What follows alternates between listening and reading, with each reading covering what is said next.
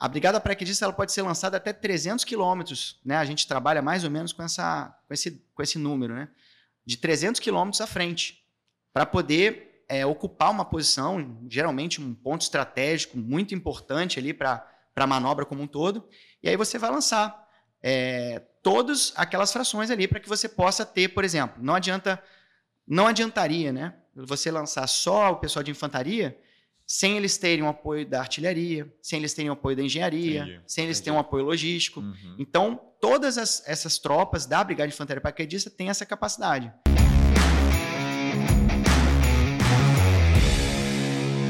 E aí, sejam muito bem-vindos a mais um 01cast, o podcast oficial do Concurseiro 01, toda terça-feira, meio-dia, onde a gente fala dos mais diversos assuntos. Brincadeiras, histórias, enfim, assuntos até técnicos, Hoje a gente está aqui com o Major Gomes de Matos, né? Dá para ver aqui, vou tentar colar, mas ah, o microfone me atrapalhou. Que é fez SpaceX, né? Isso. Aman, Aman. paraquedista. Enfim, vai poder contar um pouco da história dele para nós, vai poder tirar várias dúvidas que a gente tem a respeito de como que funciona a carreira do Exército da Arma de Infantaria, não é? Artilharia. Artilharia. Isso. E também aproveitar para agradecer o pessoal do blog Mar e Defesa que ajudou esse podcast aqui a acontecer. Eles têm um projeto chamado Nossos Combatentes, onde eles fomentam esse tipo de entrevista com militares. A gente traz um pouco é, à tona para a sociedade civil as coisas que acontecem no meio militar e que nem sempre podem ser vistas ou, ou não tendem a ser vistas porque, às vezes, enfim, está muito longe, não, não, é um ambiente que costuma ser gravado, mas a gente junta aqui para levar isso daí para enfim, para quem tiver interesse de ouvir. Exatamente, é exatamente. Eu queria já, primeiramente, agradecer o Major pela presença, dedicar um pouquinho do tempo aqui, falar com a gente. Né, interessante para os jovens que estão aí, querem entrar, querem ingressar, tirar as, tirar as dúvidas, tirar, ter um pouco, falar um pouquinho sobre as curiosidades, agradecer o Exército Brasileiro Boa. também pela, por esse encontro poder acontecer também. E obrigado. E deixar para o senhor se apresentar um pouquinho, falar para a gente quem é o senhor, as especialidades que já fez, né? A gente vai entrar nesses, uhum. permear nesses assuntos, mas essa resumo inicial aí só para a gente ter uma noção. Bom, eu, eu, que agradeço o convite, né? Então, eu sou o Major Gomes de Matos. Eu sou, como foi falado, né? Fiz SpaceX, é, fiz a MAN, é, fui declarado aspirante oficial em 2006. Então, terminei a MAN e fui para a Brigada Paraquedista. Né? Como eu sou de artilharia, tem uma unidade lá, o oitavo de, grupo de artilharia de campanha paraquedista. Foi abriu essa vaga, eu fui para lá. E aí lá eu fui fazendo os cursos de paraquedismo, né? O PQD, né, que a gente fala, mersalto, aí depois na sequência fiz o curso precursor paraquedista. E aí fui seguindo. Aí eu saí dessa unidade, continuei na brigada paraquedista, mas fui para a companhia de precursores. Aí lá continuei fazendo outros cursos, né? Salto livre, salto livre, o mestre salto livre, é, caçador, enfim, aí fui, fui indo. Aí depois segui, né? Na carreira na, normal, né? A gente faz a escola de aperfeiçoamento de oficiais, Aí depois é, dessa escola que a gente faz como capitão, é, eu fui ser instrutor na Academia Militar das Agulhas Negras. Uhum. Fui instrutor lá tanto do curso de artilharia quanto do curso básico, que é o, que é o primeiro ano do pessoal lá. Foi uma experiência bacana também. Aí depois eu fiz o. É, existe concurso né, que a gente faz para o Estado-Maior do Exército, né, pro, a, a Escola de Comando do Estado-Maior do Exército aqui no Rio de Janeiro. Aí passei, fiquei dois anos lá. E aí, terminando, eu fui voluntário e consegui essa vaga aí para voltar para a Brigada Paraquedista. Então, hoje, eu sirvo no comando da Brigada Paraquedista, né, é, aproveitando né, a experiência que eu tive como tenente-capitão, porque eu fiquei nessa primeira passagem, né, depois da academia até a Escola de Aperfeiçoamento de Oficiais, eu fiquei oito anos. Né, só, só servi na Brigada Paraquedista. É, aí depois é que eu fui para a MAN, né, como instrutor, e voltei. Então, esse é meu nono ano na Brigada, né, agora já numa outra situação, não estou mais na, nas unidades ali, vamos dizer assim, operacionais. Eu estou no comando uhum. da brigada, ajudando no planejamento, é, ajudando na, enfim, nas, na, na, coordenação das missões todas, né? Então, é uma experiência que está tá sendo muito gratificante para mim, voltar para essa unidade que eu já servi tanto tempo, agora em outra situação. De uma maneira geral é isso, a gente pode ir falando a mais. Vai, a, gente vai, a, gente vai, a gente vai detalhar melhor isso aí. Mas, Major, como é que foi o início? O senhor já, lá criança ainda já imaginava entrar para o exército, tinha uma influência da família, como é que foi, como é que foi fazer SpaceX, como é que foi é, esse primeiro contato aí com o exército? É, eu sou filho de militar, uhum. né? Meu pai fez a MAN também e meus uhum. dois avós também fizeram. Uhum. Então não tem como dizer que não, não tive influência. eu, eu tive influência, não tem, não tem como escapar. Mas o engraçado é que num primeiro momento, quando eu era criança, né, eu não, não queria ser militar. Olha Talvez só. até para fugir um pouco dessa. Aham. Então, assim, era, era normal, assim, desde pequeno, eu, eu- os amigos do meu pai perguntarem, né, se eu queria ser militar, e eu não sei porquê, na época eu sempre falava que não. e, e fui indo, assim, até metade do, do, do, do segundo ano. Olha só. Ainda meio que com essa, com essa ideia de que eu queria tentar outra coisa. Aham.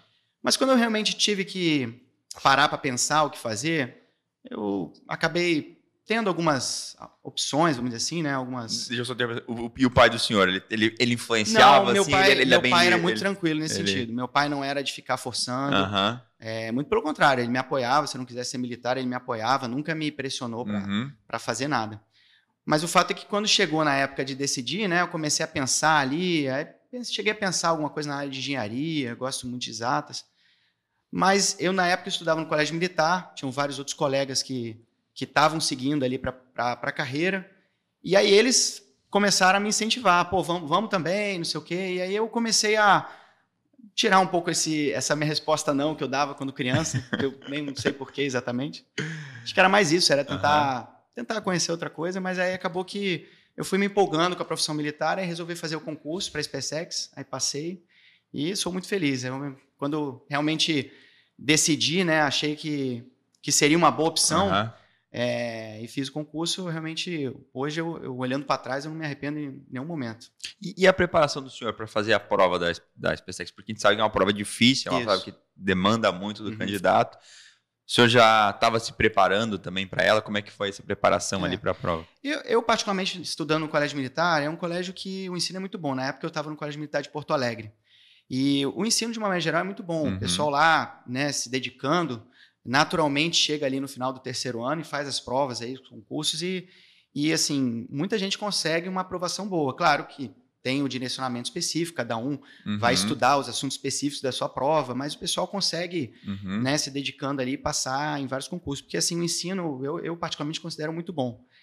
E aí quando eu decidi eh, fazer SpaceX eu fiz a mesma coisa, eu já tinha essa base do colégio militar e aí lá na próprio colégio tinha um curso preparatório, né, que juntava todo mundo que tinha Uhum. interesse e focava ali as matérias específicas, o que ia cair na prova. E, e aí foi, foi isso aí. Aí a gente tinha, eu particularmente estudava de manhã, e aí o curso preparatório era tarde, no próprio colégio militar. E aí a gente foi estudando junto e passei. Ainda bem. E a pergunta que não quer calhar, calar. E o, e o pai do senhor, como é que foi quando descobriu? Pô, ele vai, ele quer fazer SpaceX. Então, é, eu falei, ele nunca, nunca me pressionou de maneira alguma, mas quando eu falei para ele que queria e me inscrevi, aí ele ficou feliz. aí, ele, aí ele ficou feliz, aí ele, aí ele se empolgou, ele falou, não, então vamos conversar, aí contou algumas coisas, né? É, principalmente depois que eu passei, realmente, né? Aí ele é, explicou algumas coisas, né? Falou assim, coisas que talvez ele antes não não forçasse, né? Não, não, como eu também não, não procurava, né? Aham. Ele também evitava falar para não influenciar. Mas aí depois que eu decidi, ele, dentro do possível, tentou explicar algumas coisas. São falou, bisus ali. é. E, Major, eu queria te perguntar o seguinte: como que funciona essa entrada na SpaceX assim? É, quanto tempo em. Da da SpaceX você vai para a MAN, né? Onde é que fica cada uma das duas? Quanto tempo que fica lá? O que, que se faz em cada uma das duas? Isso. É, a diferença das duas que é interessante, né? Por Uhum. que, por que tem SpaceX e por que tem a MAN? Isso, exato. É, o que acontece é o seguinte: isso mudou. Na minha época era de um jeito. Então, Uhum. para explicar aqui já. é, a gente ia para a SpaceX, a SpaceX era o terceiro ano do segundo grau. Uhum. Então, para todos os efeitos, ele era o terceiro ano do segundo grau, as matérias ali. Mas é claro que, paralelo a isso, a gente ia começando a aprender sobre a vida militar. introduzir Então tinha todas as instruções, é, regulamentos, né? Ah, Tinha já, quando a gente começava a ver a parte de campo, tudo em paralelo ali com, com o terceiro ano do segundo grau. É, hoje em dia mudou um pouco, e aí depois, quando a gente ia para academia, aí já era nível superior, as matérias eram de ensino superior. Hoje mudou porque agora eles consideram que a formação são cinco anos, e não mais esse terceiro ano Uhum. e os quatro de AMAN. Então eles Uhum. unificaram. Né? E o concurso ele passou a ser. é, você ter que ter o segundo grau. Na minha época não precisava. A gente podia ter Hum. só o segundo ano, o segundo grau, e aí cur- cursava Uhum. o terceiro ano é, lá na SpaceX. Agora precisa ter o segundo grau completo. E aí, quando a gente vai para a SpaceX, as matérias lá já são de nível superior. Mas a parte inicial, militar, ela continua basicamente a mesma. A única diferença é que realmente com essa. Eu acho que foi, foi bom no, no- no final das contas, porque foi feito realmente uma sequência do currículo é, da parte militar, principalmente, da SpaceX para a MAN. Uhum. Então, eu, por exemplo, fiquei, como eu falei, fui instrutor do curso básico, e a gente sempre tinha contato lá com a SpaceX para poder acertar os, o plano de disciplinas, uhum. poder acertar a carga horária, porque realmente é, se entende que é uma sequência.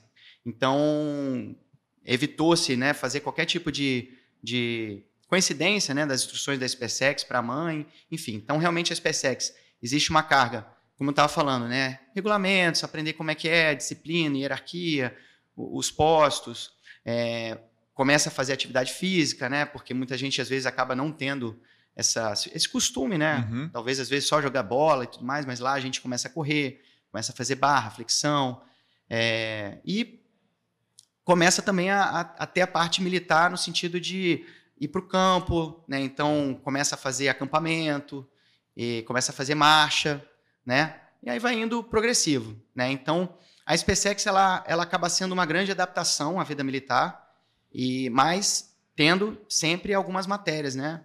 Eu hum, talvez eu não saiba exatamente quais matérias, mas, sim, sim, sim. mas tem matemática, tem é, já começa alguma coisa de psicologia, né? Eu não lembro exatamente qual, quais, quais matérias ali da SpaceX, até porque mudou, né? Mas começa a ter já essas matérias e em paralelo a gente faz essa parte militar. E, e é um ano? Um ano. Um a SpaceX ano. é em Campinas, em Campinas, é um ano, e ela é obrigatória para poder seguir para a MAN. Né? Já teve anos é, na, na, história né, que você podia fazer concurso direto para a MAN. Né? Mas sempre foram poucas vagas e já faz um tempo que, obrigatoriamente, para ir para a academia, tem que passar pela SpaceX. E aí fica um ano lá em Campinas, e aí, sendo aprovado na SpaceX, automaticamente a gente vai para a Academia Militar das Guianas uhum. Negras em Resende, é, que são quatro anos, são mais quatro. E aí a gente faz o primeiro ano, que é o curso básico, que aí complementa ali algumas instruções que são é, gerais, né? Então, independente da arma, quadro, serviço, que é aquele cadete, né? Porque na SpaceX a gente é aluno. Quando a gente vai para a academia, a gente é promovido a cadete. É um uhum. título né, que a uhum. gente tem só durante os quatro anos da academia, a gente é cadete, né? É o nosso, nosso posto de graduação uhum. é, é cadete, né? E aí a gente, durante esses quatro anos, é, no primeiro ano, ele não tem arma ainda, não escolheu ainda se vai para infantaria, cavalaria, artilharia. Ele vai continuar tendo instruções que são gerais para todo mundo, que são que considera como obrigatórios para qualquer oficial do exército. Então ele vai ter patrulha, é, vai aprender sobre alguns armamentos, né, sobre metralhadoras, é, granadas, é, vai ter, enfim, várias outras instruções ali de explosivos. Ele uhum. começa a ter uma parte que realmente é necessária que todos conheçam. Isso primeiro ano. Em paralelo, sempre. Durante os cinco anos, sempre tem paralelo as matérias acadêmicas, né, que são é, mecânica, física e por aí vai. A formação lá na MAN é bacharel em ciências bélicas, militares, alguma coisa assim, não é? Isso, ciências militares. É. Ele tem uma, uma é, correspondência também com a administração, uhum. mas a gente sai como bacharel em ciências militares. Enfim, aí o primeiro ano é, é, dessa forma, e no final do primeiro ano, na verdade no início do segundo ano, aí é, o militar ele entra de férias, né, o cadete, quando ele volta para o segundo ano, praticamente a primeira atividade é ele escolher a sua arma quadro de serviço. E aí existem vagas que são estabelecidas antes mesmo de entrar né, para cada ano, quando o concurso da SpaceX ele é feito, são abertos já proporcionalmente uma quantidade de vagas para cada uma das armas quadro de serviço. Né? Isso não muda muito de ano para ano, é só Mas, meio fixo. O senhor pode explicar, só para quem está de fora e não, não sabe o que é, qual que é a diferença, o que é uma arma, o que é um quadro, o que é um serviço, para eles entenderem. É, no final, assim, é, existem outras especialidades aí, por exemplo, os sargentos, né? Mas no Exército, para os oficiais, a gente pode escolher uma, a gente pode é, pertencer a uma dessas sete armas quadro de serviço. Então a gente tem como arma a infantaria, a cavalaria, a artilharia, engenharia e comunicações. Aí tem o serviço de intendência e o quadro de material bélico.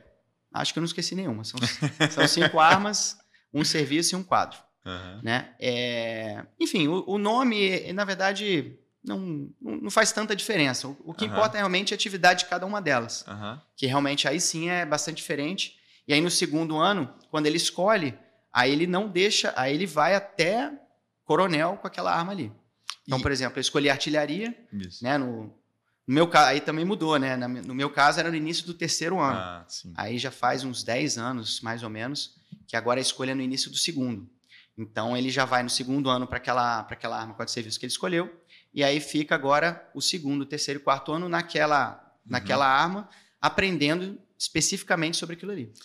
Acontece de durante as PSECs ali, ou até mesmo na mão, quando os, quando os cadetes chegam, de oficiais que já são dessas, dessas armas, quadros de serviços, irem lá para apresentar, enfim, tentar mostrar um pouco de como é que Vender funciona. o peixe. É, vender com, o peixe. Com certeza, isso, peixe. isso bastante, né? Até para a gente poder dar opção para o cadete é, conhecer um pouco e escolher, porque depois que ele escolher, não pode mudar. Uhum. Então, isso é feito na SpaceX, isso é feito no primeiro ano, de várias maneiras.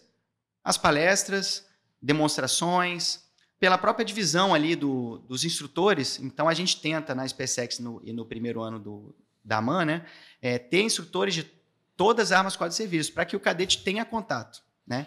E, e, aí ele tira dúvida, pergunta. Na academia, ele tem contato com os cadetes mais antigos, que já escolheram arma, que também, com certeza, né, ajudam muito Sim. eles a entenderem uhum. né, o perfil, o espírito de cada arma, a atividade uhum. que eles vão fazer. Então, assim, durante esses dois anos é a gente tenta o máximo possível. É claro que ainda chega no segundo ah, ano com cadete com dúvida, com né? Dúvida. Com dúvida entre ah, cinco, seis, né? E eu, eu queria fazer uma pergunta antes, só para a gente não é, aproveitar o tema. É, o senhor pode falar um pouquinho qual a atividade fim de cada arma? Por exemplo, a gente tem uhum. a cavalaria. Não vai, não vai aprender sobre cavalo, né? Então tem, tem um motivo também, óbvio, que, é, que, é, que traz da, da época, né? Que se batalhava em cavalo e tudo mais, mas poderia falar um pouquinho sobre a atividade fim uhum. de cada arma, aí, só para a gente ter uma ideia. É, é, isso é bastante complexo, né? Eu vou tentar fazer, falar bem, bem resumido, uhum. porque assim, na, na prática é um, algo, algo é, que, que, que, varia bastante, né? Mesmo dentro daquela arma ali, ele pode, dentro da arma pode seguir vários rumos, uhum. né? Mas enfim, de uma maneira geral, né? Então a gente tem as duas armas que são armas que a gente fala que são as de manobra, que são unidades que realmente vão estar tá ali, vamos, vamos dizer assim, avançando, atacando, defendendo, uhum. que é a infantaria e a cavalaria. A infantaria, ela é muito focada, pelo, pelo menos inicialmente, ela tinha esse foco do, do, do, militar a pé, né? É claro que hoje em dia ele não vai só a pé, ele, ele tem os, os, seus veículos também que vão transportar, então ele pode ser motorizado, com caminhões. É, hoje em dia tem muito mecanizado, a gente, o Exército Brasileiro está investindo na mecanização, inclusive da infantaria, de forma que ele tenha uma, veículos né, de proteção blindada que ele possa progredir né, e atacar com esses, com esses blindados. É, e também tem infantaria blindada, por isso que eu falei, é, cada, é difícil falar, porque uhum. cada uma dessas é bastante diferente. Uhum. Né? Mas, em compensação, também tem infantaria leve, como a Brigada Paraquedista, né, que ainda, é claro que a gente também tem nossos veículos, mas é, é muito focado na, no, no homem a pé. Né? A gente faz o salto de paraquedas, e depois a gente vai fazer uma marcha a pé, vai conquistar o objetivo a pé. Então, de uma maneira geral, até chegarem nossos veículos, é, demora um pouco, porque a gente vai estar saltando no local afastado. É a mesma coisa para o pessoal aeromóvel, né, que vai de helicóptero. E a infantaria de selva também, que vai estar né, é, na selva lá e não, não vai ter muitos veículos. Então, assim, de uma maneira geral, a infantaria ela vai estar fazendo isso. Ela, ela ataca, ela defende, ela vai conquistar objetivos, ela vai manobrar para poder cumprir a sua missão. A cavalaria ela faz a mesma coisa, de uma certa maneira. Mas ela tem uma característica de ser, né, é, seguindo né, a, da época que eles usavam cavalo, eles têm hoje mais mobilidade e poder de fogo utilizando realmente é, veículos mecanizados e blindados. Né? Ainda existe a cavalaria hipomóvel, mas eles têm missões específicas no Exército. Né? São missões mais de guarda, é, atuam também em missões de garantia da lei e da ordem, enfim, mas a grande parte das unidades de cavalaria, elas têm esse viés de utilizarem blindados e serem utilizados de uma forma muito parecida com a infantaria, só que para, é, vamos dizer assim, em um determinado momento decisivo em que você emprega a cavalaria, que vai ali com seus meios de uma forma rápida, né, com, com, com poder de choque, que a gente fala, né, é, complementar ali aquele ataque e tentar uma, uma, uma vitória decisiva ali naquele ponto.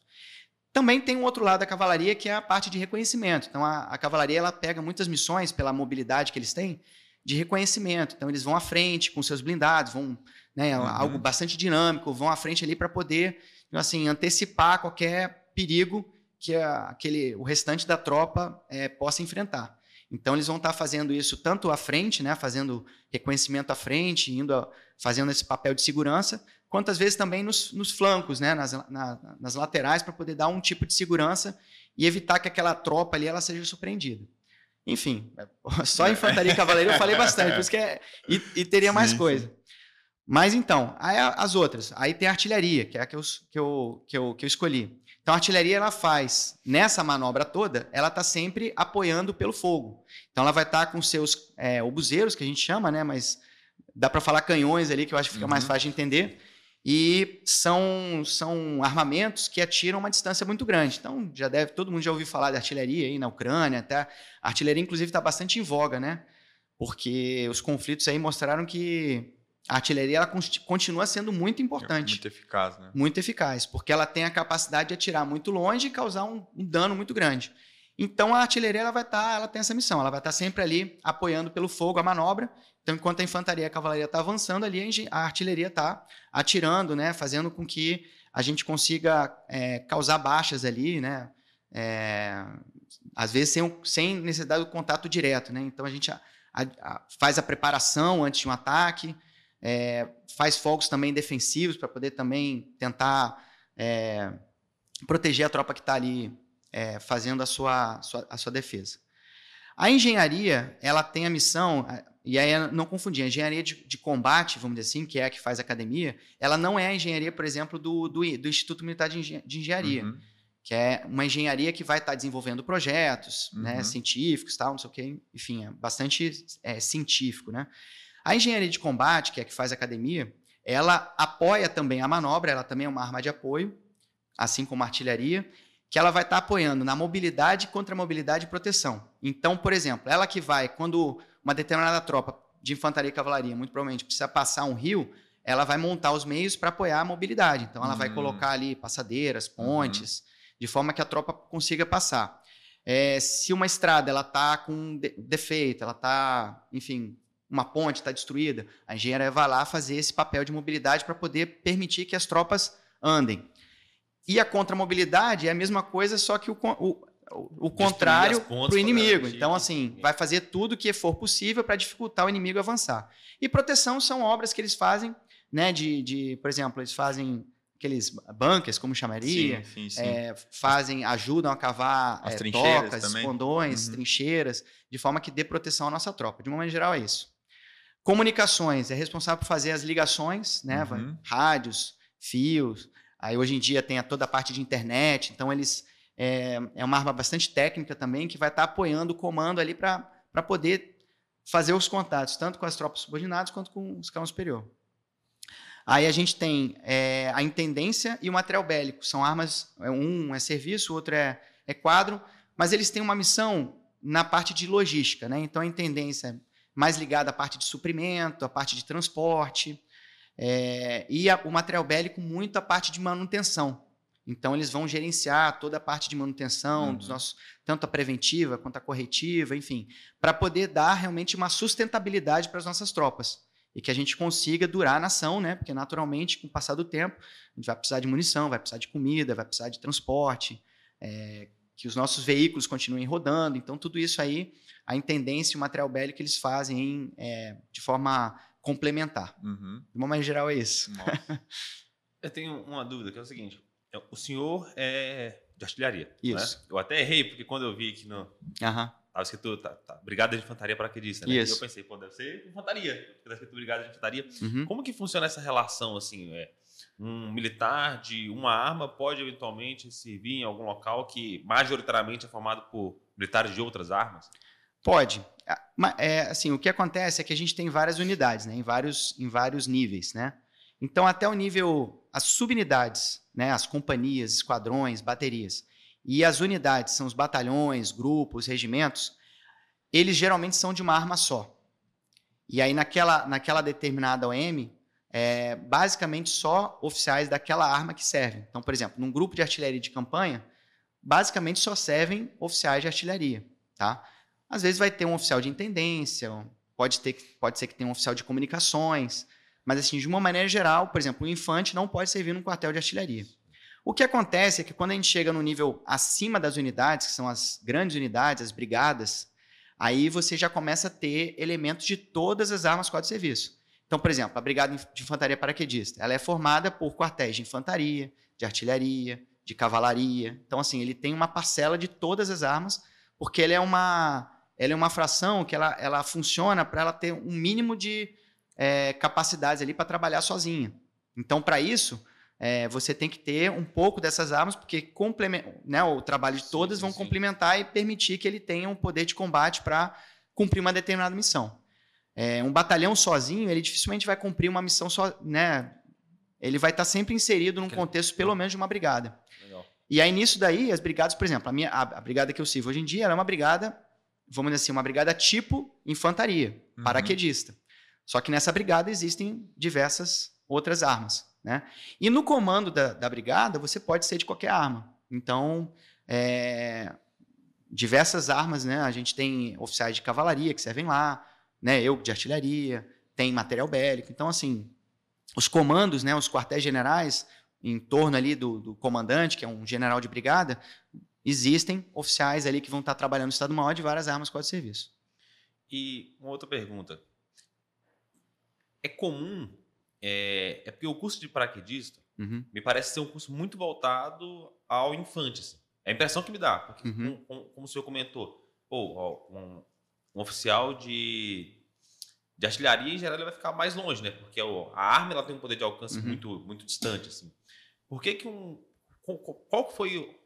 Por que, que o senhor prestou o curso de paraquedista, sendo que o senhor. Entendeu? Pergunta? Sendo que o senhor é Entendi. de artilharia, assim. Parece, um, parece distante, assim, eu não consigo entender qual que é a.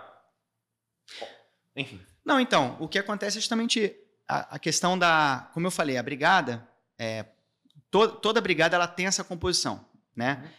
A gente tem brigada de infantaria, tem brigada de cavalaria. Mesmo numa brigada de cavalaria, por exemplo, você tem lá os regimentos de cavalaria, mas você tem um, um grupo de artilharia que vai estar tá apoiando aqueles regimentos que vão estar tá cumprindo suas missões. E para responder sua pergunta, né, a Brigada de Infantaria Paraquedista, ela tem todas as OMs. Então, existe um grupo de artilharia de campanha. Né? Existe também, por exemplo, uma bateria de artilharia antiaérea. Então, eu, como artilheiro, poderia também servir nessa outra bateria, é uma, é uma fração menor, mas é, também é da arma de artilharia. Eu precisaria ter um, uma, uma especialização de antiaéreo, mas existe, por exemplo, para o artilheiro, dentro da brigada, servir nesses dois locais, em que, mesmo sendo uma brigada de infantaria, ele vai atuar como artilheiro. E aí a pergunta, pô, mas como é que vai fazer para apoiar né, um, num, num, assalto aeroterrestre que a gente vai estar tá lançando. Então, a Brigada Paraquedista ela é formada, toda a concepção dela, de forma que todas as suas unidades tenham condições de serem lançadas por paraquedas ou, no mínimo, aerotransportados com as aeronaves da, da Força Aérea, né? É, para um determinado local, que a gente chama uma cabeça de ponte aérea, uhum. que vai estar afastada, às vezes, das linhas amigas, né? num combate, vamos dizer assim, convencional, em que você tem um, um, um fronte de combate, né? A brigada paraquedista ela pode ser lançada até 300 quilômetros, né? A gente trabalha mais ou menos com, essa, com, esse, com esse número, né? De 300 quilômetros à frente, para poder é, ocupar uma posição, geralmente um ponto estratégico muito importante ali para a manobra como um todo.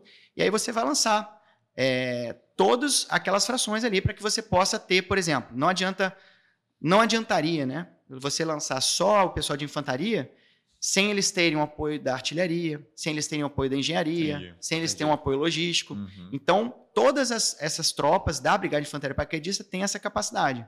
Então, no caso da artilharia, não é, não é diferente. Então, um grupo de artilharia lá, que, que é paraquedista, ele tem essa capacidade de você lançar o pessoal, lançar os obuseiros, lançar as viaturas, ou o que pode acontecer também é você, num escalão de acompanhamento, que a gente chama, então, assim, a gente tem ali o numa operação de, às vezes, 72 horas, que é o que a gente trabalha, que é o limite da tropa paraquedista ela ficar nessa situação, né, totalmente isolada no terreno, defendendo uma posição em que ela vai estar muitas vezes cercada, né, porque vai ter território inimigo, então ela faz uma defesa circular.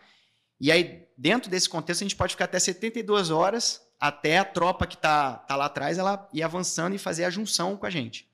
Então, nessas 72 horas, a gente vai lançando o que, o que for possível, e dentro do possível, a gente também vai conquistar um aeródromo, de forma que venha também aerotransportado. Aí, quando a gente consegue um, um, aeró, um aeródromo, a gente consegue trazer muito mais, muito mais coisas, né? Aí a gente consegue trazer mais viaturas pesadas e tudo mais. Mas esse, esse é o contexto. Então, assim, você tem que ser paraquedista para estar tá servindo, porque existe sempre essa possibilidade de saltar. E, se não saltando, a gente vai levar de alguma maneira ali transportado ali pelo, é, por aviões. E também tem outras situações. Então, por exemplo, é, a minha primeira missão como artilheiro na Brigada Paraquedista foi como observador avançado. O que, que é o observador avançado? O observador avançado é um oficial que vai junto com uma subunidade, uma companhia ou um esquadrão de cavalaria, né? ou companhia de infantaria ou esquadrão de cavalaria. E o que, que faz esse observador avançado? Ele vai junto com a tropa de infantaria, né? para poder estar tá ali junto do cap capitão, comandante de companhia de infantaria, e ele vai estar tá ajudando esse capitão na, na questão de apoio de fogo. Então, em, o, né, falou, ah, o, o grupo vai estar tá lá atrás.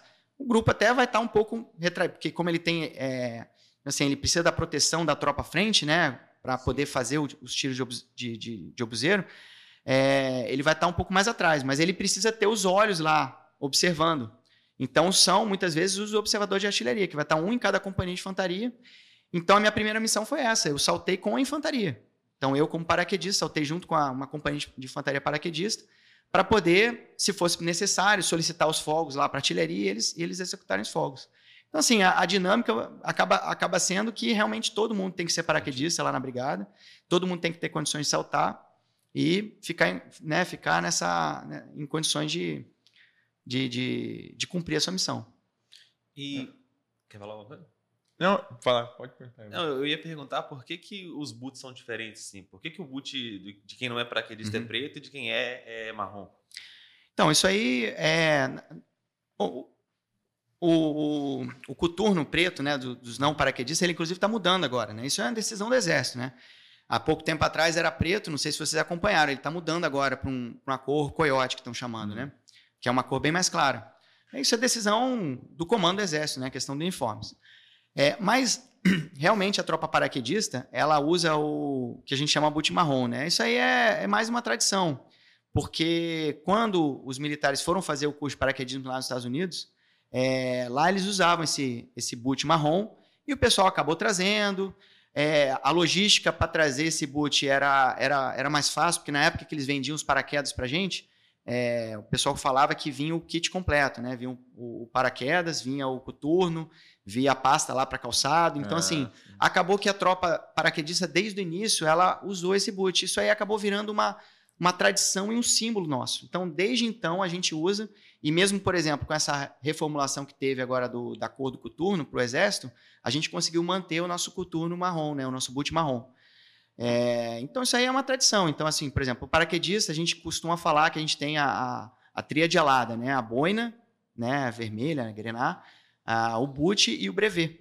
Né? Então, a gente tem esses três símbolos aí como característica nossa e acredito que o Exército vai permitir que a gente continue usando, que isso aí é, é algo que, que, que, que cria um espírito de corpo no uhum. paraquedista, né? Cria, cria umas as nossas místicas, né? Então, quando você está fazendo o curso de paraquedismo ali, né, com, com um coturno que não é marrom, você vai ali, né, sofrendo ali, é, fazendo os exercícios que tem que fazer. e aí, quando você faz uma quantidade de saltos, durante o curso você é autorizado a trocar. E aí você faz o último salto Sim. já com o boot marrom. Isso aí para a gente é uma, uma vitória, né? Então, acaba sendo os nossos faróis, né? Os nossos objetivos, né? E a gente acaba se motivando com aquilo ali. Bom. É, Major, como é que foi, agora voltando para a gente entender um pouquinho a história do senhor, como é que foi essa passagem aí? Se formou na MAN, em que momento o senhor iniciou o curso paraquedismo e, e uhum. como é que funciona também para você se tornar um, um, oficial PQD ou enfim mesmo praça? Como é, como é que é essa transição do tenente formado após a SpaceX para da, da MAN após a MAN e depois indo para o curso de especialização? Ali também, o que, que o senhor teve de experiência entre essas duas etapas também? É, o, o curso de paraquedismo, ele é, em, em termos assim de solicitar, de solicitar né, o requerimento, ele é parecido a, a, qualquer outro curso do Exército. Né? Como é que funciona? Você, é, depois de formado, você pode mandar o requerimento, é, aí existem os prazos, né? Isso aí é uhum. é divulgado, né? Você manda o requerimento para o curso de paraquedismo. Aí, claro, tem uma quantidade grande de voluntários, a Brasília lá, os órgãos vão fazer a, a seleção ali dentro de alguns critérios, e aí ele vai ser designado para fazer o curso. E o que acontece, no, no particularmente no PQD, é que é, já fazem alguns anos que está sendo ofertada a possibilidade do militar fazer é, na academia. Eu não fiz exatamente na academia, eu fiz logo depois, mas eu escolhi ainda, dentro, quando eu, quando eu ainda era cadete, no quarto ano, o último ano, é, perguntou-se quem era voluntário. Aí, dentro dos voluntários, existiam algumas vagas, foi feita uma seleção. Uhum. E aí, eu, por exemplo, no quarto ano, eu já sabia que eu ia fazer o paraquedismo em janeiro. É, Então, a gente costuma se formar ali em novembro, no máximo Uhum. de- início de dezembro. Então, em janeiro do ano seguinte, como aspirante, eu já sabia que eu ia fazer o curso, Uhum. né? Hoje em dia, os cadetes têm feito, inclusive, no própria academia, ou no terceiro ou no quarto ano. Mesmo processo. Pergunta os Uhum. voluntários, aí é feita uma seleção, e aí o pessoal faz, em um determinado momento ali, o curso dura é, seis semanas, né? No máximo dois meses, por conta do, do- dos saltos, né? Que precisa fazer. Precisa ter a hora de voo, né? Para poder saltar. Então, às vezes, atrasa um pouquinho, mas o curso mesmo são seis meses. Desculpa, seis semanas. Um mês e meio. Então, eles conseguem fazer durante a formação. Né? É claro, nem todos fazem. Né? Alguns já conseguem fazer e já, inclusive, estão se formando já paraquedistas. É, quem não conseguir fazer na MAN, pode fazer isso que eu falei inicialmente. Manda o Uhum. requerimento e aí pode ser designado para fazer depois. Mas, assim, eu acho que o mais importante, né, até uma, uma, uma dica né, para quem quiser ser paraquedista ou, né, ou, ou já é paraquedista, é, é depois conseguir servir na brigada. Né? Porque às vezes você consegue fazer o curso e acaba não conseguindo, não, não servindo. E aí não, não sente realmente a experiência de, de servir numa tropa paraquedista. Então, acho que o mais importante disso tudo é depois que o militar conseguir fazer, ele ir servir na brigada. E aí ele pode servir né, nas, nas escolas. É, tem anos que, abre, ah, que abrem a opção dele poder escolher. Então, foi o que aconteceu comigo. Então, quando eu me formei, existia a possibilidade de eu ir para esse. De artilharia abriu esse o oitavo grupo de artilharia de campanha paraquedista. E eu, dentro da minha classificação, escolhi, fui para lá e fui muito feliz. Né? Como eu falei, ficar ficando nove anos, né? Fiquei oito anos e agora estou voltando. Então, assim, com, com certeza é porque é uma atividade que eu gostei tanto que, assim, para mim foi. foi é, olhando para trás, assim, parece que foi, foi muito rápido, né? Parece que eu fechei o olho, aspirante, quando eu abri, eu já era capitão, já indo para a ESAO, né? E então, assim, foi, foi muito bacana. E aí, essa é, é a, a- é o conselho que eu dou. O pessoal realmente tentar servir na, na brigada o máximo possível, porque lá, inclusive, também ele vai poder ter a, a possibilidade de fazer curso de especialização. Então, por Uhum. exemplo, mestre de salto é um curso que nós consideramos que ele é fundamental para oficial e sargento paraquedista realmente exercer a sua liderança ali nas pequenas frações. Uhum. Então, o mestre salto é um curso técnico dentro do paraquedismo que permite ele a fazer toda a preparação ali para o salto, né? Então, ele vai organizar o, o avião, né? O pessoal que vai saltar com ele na missão, vai inspecionar, vai fazer o briefing, vai lançar o pessoal. Então, isso aí para a gente é, é, é- dá um, digamos assim, uma, uma, uma satisfação ali para o oficial sargento paraquedista que serve ali, tem a sua tropa paraquedista, seus, seus sargentos, cabos soldados, isso aí é, é fantástico.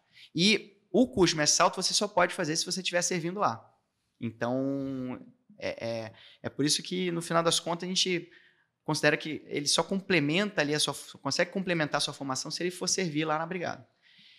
E aí isso aí ele pode servir, como eu falei, depois da escola, ele pode pedir, né? Pode, pode escolher, tanto depois da AMAN, quanto depois da ESAO, ou no caso da ECM, como aconteceu comigo, eu consegui voltar depois da Uhum. ECM.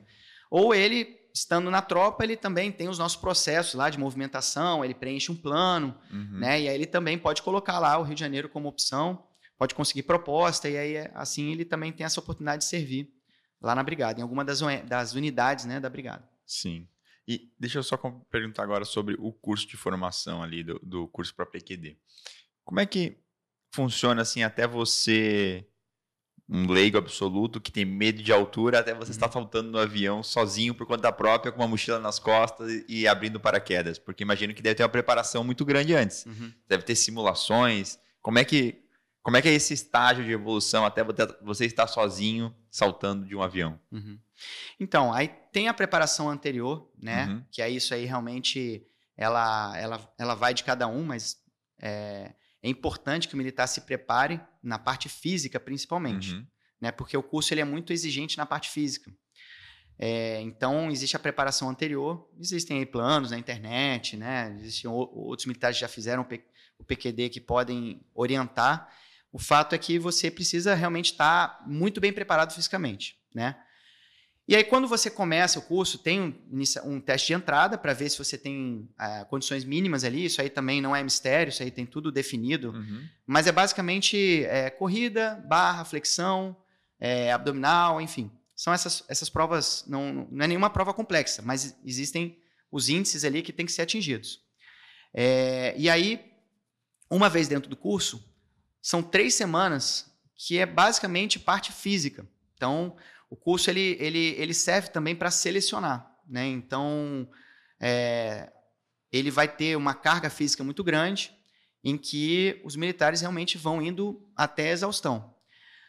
E isso tudo é feito aqui no Rio de Janeiro, né, na, no Centro de Instrução Paraquedista, General Penha Brasil, na, na nossa área de estágios. Né? Então, lá é feito toda essa parte física é, durante três semanas e, ao final, existe um outro teste. Então, tem um teste na entrada e um teste na saída, que verifica se o militar ele realmente conseguiu é, se manter ali durante aquelas três semanas, com a sua rigidez, né, conseguiu manter ali a, fisicamente bem, para que ele possa passar para uma segunda fase. Então, essa uhum. primeira fase é bastante física, serve sim para selecionar, mas é, também é, ela serve para outras coisas, né? Serve para criar um, um, espírito de corpo, né? Entre aqueles alunos que estão fazendo, serve para para fortalecer ali aquele espírito do PQD, de que é um curso difícil, de que pô, você precisa realmente colocar aquilo ali como objetivo, uhum. é, mostra ali a sua determinação para que você consiga cumprir a missão, porque no final das contas, depois, quando uma vez formado e você estando na,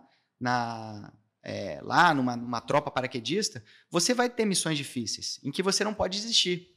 Você vai estar tá ali, você tem uma missão a ser cumprida, a missão é difícil, a mochila é pesada, você está cansado e você não pode desistir. Então, essa primeira fase ela serve para isso também, para ver quem tem realmente vontade ou está ali só é, tentando, de aventureiro, né, que a gente fala, sem, sem realmente querer muito aquilo ali. Uhum. Então, serve para verificar várias coisas. Aí, uma vez terminada essa primeira fase, os militares que passarem esse teste físico do final da primeira fase vão para a segunda. Aí essa segunda fase são duas semanas, basicamente, de parte técnica. Então, a parte técnica mesmo, para aprender a sair do avião, ela é ensinada durante essas duas semanas. Né? Então, ele passa o dia inteiro ali é, aprendendo todos os procedimentos. E são procedimentos é, simples, vamos dizer assim, mas que exigem realmente muita atenção e exigem que o saltador ele esteja muito é, bem treinado naquilo ali. Porque no salto é tudo muito rápido. E ele precisa saber exatamente o que fazer é, para não se machucar, para não vir causar um acidente. Então ele, a gente realmente massifica muitos procedimentos de uhum. dentro da aeronave, é, de equipagem, né, antes mesmo de, de, de, entrar, mas dentro do avião, todos os procedimentos ali a bordo, como é que é a saída, como é que é o procedimento, caso saia, aconteça uma pane, o que fazer, porque tudo isso é muito rápido. E aí realmente, durante essas duas semanas, ele treina para saber muito bem isso, para ficar muito bem é, na, na, massa ali, vamos dizer assim, do sangue que a gente fala, uhum. para que quando a, comece a acontecer todo o salto ali, ele, ele faça meio que instintivo, entendeu? Então, esse é o objetivo. Mas é possível. Em duas semanas, a gente. A parte técnica, dificilmente a gente tem é, desligamentos ali por insuficiência. Uhum. Caso alguém apresente alguma insuficiência, é feito é, um reforço ali para que uhum. aquele, aquele militar ali ele consiga atingir o objetivo. E aí, para a última semana, que é a sexta semana, né, que é a semana de salto, todos os militares eles já passaram por todo esse processo, e aí é realmente o salto propriamente dito. E a gente não costuma ter problema com relação a isso, não. Realmente o pessoal massifica bem esse, esse pacote de seis semanas, ele é usado há muito tempo aqui no Brasil, em outros países também, né? E, e, e é plenamente possível. E são quantos saltos que se faz durante o curso? No curso, a gente faz de três a cinco saltos, né? Vai depender, às vezes, da, da do momento, da hora de, é, assim, da disponibilidade de aeronave daque, daquele momento, porque às vezes, é, por algum motivo, acaba tendo problema, às vezes até de meteorologia, às vezes a aeronave ela está lá, mas infelizmente é um período que está com uma meteorologia ruim, muito vento, e acaba uhum. não conseguindo ter salto. Aí, não, os comandantes, eles decidem ali, se por acaso já tiver tido pelo menos três saltos, que é o mínimo, é, já considerar que, tá, que, que eles estão formados, é, para que não fique atrasando muito, né? Porque a gente tem militares que vêm de todo o Brasil. Sim. Tem militares de outras forças que vão fazer o curso de PQD com a gente, tem às vezes estrangeiros. Então, não pode demorar muito o curso. Então, assim, uhum. assim, o ideal são cinco, o mínimo são três. Eu, por exemplo, me formei com quatro e, é, e assim vai. Show. De todo, durante todo o curso, assim, teve alguma, alguma parte dele que você achou mais difícil de todas? Do curso do PQD? Sim. Ah, é a primeira fase. Primeira fase, de uma maneira geral, né? É, no início, é, tem toda essa carga física, né? E à medida que vai passando de uma semana para outra, você naturalmente vai ficando desgastado, né? Vai ficando cansado, né? E, e assim, fica cada vez mais difícil fazer os exercícios, né? Mas é, nenhum, num momento específico, né? Eu acho que toda a primeira fase, é claro que alguns vão sentir mais, de repente, um momento específico ali, porque uhum. meio que se machucou, aí tá com o joelho doendo e tendo que continuar os exercícios ali, mas uhum. é, todo mundo ali acaba passando por isso de uma maneira ou de outra. E, e aqueles que conseguem, né, como eu falei, superar e estavam bem preparados, conseguem chegar ali a, ao final. Durante todo o seu o tempo do senhor do exército, ali, teve algum outro curso assim difícil que o senhor também fez, além do PQD? Sim, então dentro lá da Brigada Paraquedista, é, eu resolvi fazer um curso de especialização que é o curso de precursor paraquedista. Que esse curso realmente aí ele é um algo a mais ali dentro da, da, da, brigada, porque é um curso realmente de elite, né? Um curso de seis meses de duração, em que já o militar já sendo paraquedista, ele vai se propor, né, a fazer um curso que é um curso longo, é muito difícil na parte física, muito difícil na parte técnica também, para que ele possa servir em uma unidade especial que nós temos lá na brigada, que é a Companhia de Precursores Paraquedistas. E aí esse curso realmente ele força bastante, né, e passa por diversas fases em que você é testado em diversos aspectos, né, na parte física, emocional, parte técnica, como eu falei. E eu resolvi fazer esse curso no ano seguinte, que eu, eu primeiro ano eu, eu servi no, nesse grupo de artilharia, né, paraquedista. E aí no ano seguinte eu resolvi fazer esse curso. E, e aí esse, né, tava perguntando, né, eu acho que talvez esse tenha sido, talvez não, esse com certeza foi o curso mais difícil que eu fiz no Exército. E aí, terminado, eu já fui transferido para a Companhia de Precursores, paraquedista, onde eu fui ali, é, precursor ali na, na, atividade, aí não é mais ligado à artilharia ou infantaria, uhum. aí são todos militares, qualquer arma que fizerem esse curso vão para essa unidade, uhum. e aí a gente vai apoiar essa, essa companhia, hoje ela, ela, é, ela é orgânica, né, ela é subordinada à Brigada de Infantaria Paraquedista, mas ela apoia também outras tropas, enfim. Mas a gente fica muito ligado ali na parte de é, lançamento dos, dos paraquedistas. Então, é uma tropa que infiltra antes do restante da brigada, por qualquer meio. Aí depois lá a gente faz outros cursos para poder ter essas capacidades. Faz o salto livre, faz o mergulho é, e, e outros cursos, né? De forma que a gente infiltre antes né, um, dois, às vezes até uma semana antes do restante da tropa, faça trabalho de reconhecimento, levantamentos meteorológicos, tudo mais, e faça o lançamento da tropa para que a tropa, ela, quando vier, ela venha em segurança. Né? Então, por isso que ele é um curso tão exigente.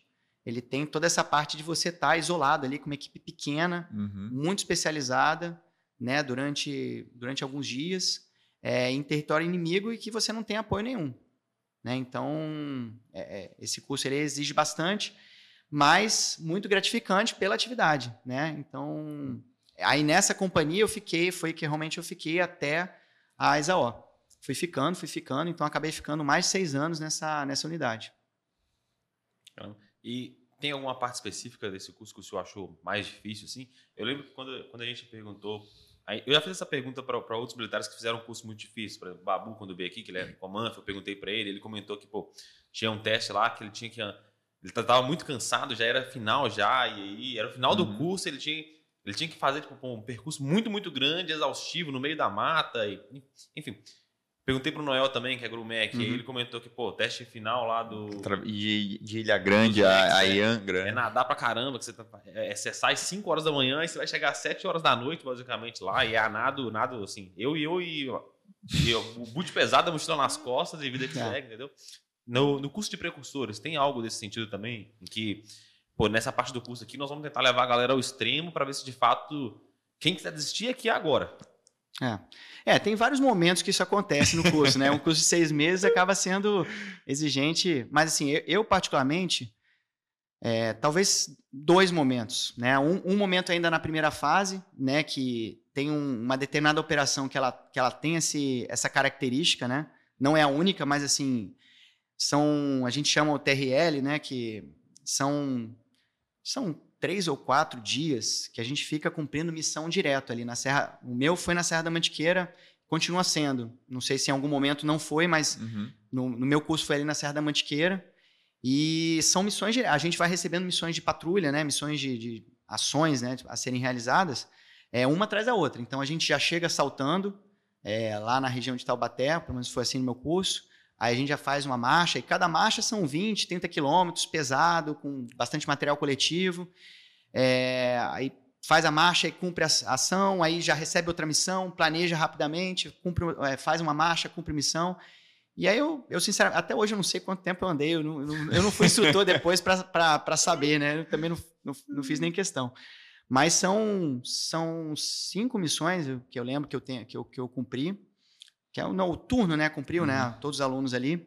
E cada um nessa faixa, né? De 20, 30 quilômetros andando, sem dormir. É, além dos outros deslocamentos, né? Que você faz a marcha, mas aí depois lá você vai fazer o ataque, propriamente dito, vai fazer uma determinada ação, que você precisa andar. E na, na Serra da Mantiqueira você tem aquelas subidas, né? Então a gente já começa na, na segunda missão, a gente sobe, também não sei quantos metros que a gente sobe, assim, mas é o dia inteiro subindo. E aí depois, depois cumpre missão lá em cima, muito frio, uhum. né? É, muito frio durante a noite, então a gente fica ali rodando, com, com, passando frio, e depois desce, depois a serra. Ou seja, no, no final das contas, eu acho que foi, para mim, a missão mais difícil, né? E depois uma segunda fa uma, uma outra momento que eu senti, aí não é tanto físico, mas a parte do a, no, a terceira fase desse curso é a parte do lançamento precursor. Que somente essa tropa de precursores que faz esse tipo de lançamento. Então, é um lançamento é, paraquedismo é, semiautomático, fala com aquele paraquedas redondo, só que o procedimento ele exige que, o, que esse militar que está a bordo, né, o precursor, ele observe lá a zona de lançamento e não vai ter ninguém em solo. Ele vai fazer, ele vai identificar a zona de lançamento, ele vai é, identificar o vento, né, ou vai pegar um vento de previsão, vai fazer todos os cálculos para poder saber aonde exatamente ele tem que sair para que o vento leve ele até a zona de lançamento. Então, esse tipo de lançamento só quem faz são os precursores, para que ele possa justamente fazer isso quando não tem ninguém lá. Então, ele vai fazer a infiltração, muitas vezes, por esse, esse, esse essa técnica, né? Sem que tenha ninguém lá em solo. E aí ele vai fazer todos os cálculos, todos os lançamentos. E aí, uma vez lá na, na zona de lançamento, aí ele vai montar outros meios de apoio para que a, o restante da tropa venha. Então, quando a tropa ela, ela vem, já existe nessa tropa de precursores lá em solo que vai montar a letra, vai, vai fazer o balizamento ali para que os pilotos e os mestres salto que estão lançando saibam onde que é o local. Mas para a tropa de precursores não, não existe isso. Que o próprio nome diz, né? Precursores. Exatamente. e aí a gente tem que. É, realmente exige muita parte técnica, tem que ter a capacidade de orientação, porque é tudo muito rápido. A gente tem que, dentro da aeronave, botar a cabeça para fora ali no vento e olhar, tentar ver, o, né, achar a zona que a gente tem que lançar e fazer todos esses cálculos né, matemáticos. E, e, e, é um cálculo atrás do outro. Ali são mais ou menos três cálculos que a gente tem que fazer. Aí faz um cálculo, aí guarda o resultado, faz outro cálculo, guarda o resultado, aí faz um terceiro cálculo com o primeiro e com o segundo, né? Que a gente tem que ter lembrado que fez para poder fazer um terceiro cálculo e tudo isso ali, faltando às vezes um minuto para poder chegar e tendo que passar ali as informações para o piloto. E, e, tendo que identificar tudo no terreno também, as nossas referências. Às vezes são referências grandes. Então, por exemplo, quando a gente lança aqui em Afonso, é a, a, a, própria pista ali da, da, da, base aérea a gente usa como referência. Então é fácil, a gente olha ali e vê a pista grande, né? De, da, então não, tem erro, mas tem locais aí que a gente vai lançar no meio do, do nada. E às vezes a referência é uma árvore isolada.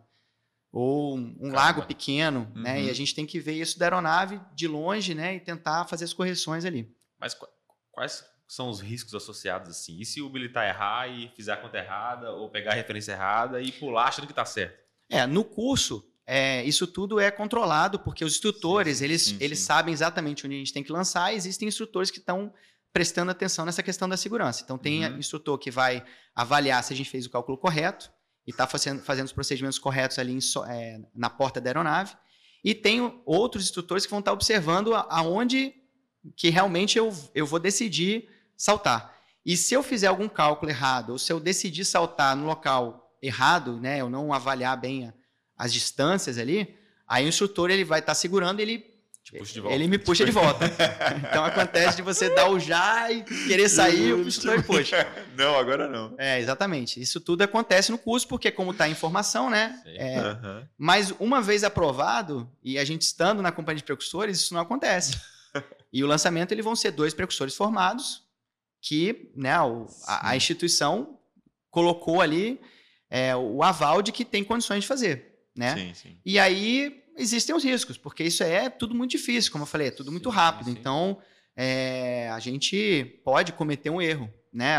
Uma avaliação de vento. E o vento, ele muda muito também. Então, assim, mesmo que esteja tudo correto, tudo, tudo certo, corre o risco de você, uma vez fora da aeronave, naquele mais ou menos um minuto que você tem até cair no solo, bater uma rajada de vento e empurrar todo mundo para fora. E é por isso que a gente muitas vezes acaba sendo, né, a gente que eu digo, a tropa de precursores acaba sendo meio que uma sonda, né, para o restante. Também tem uma dificuldade, às vezes o, o vento de, de solo ali está diferente do vento, do vento de Uhum. camada. O vento de solo é mais fácil a gente identificar, o vento de camada não tanto.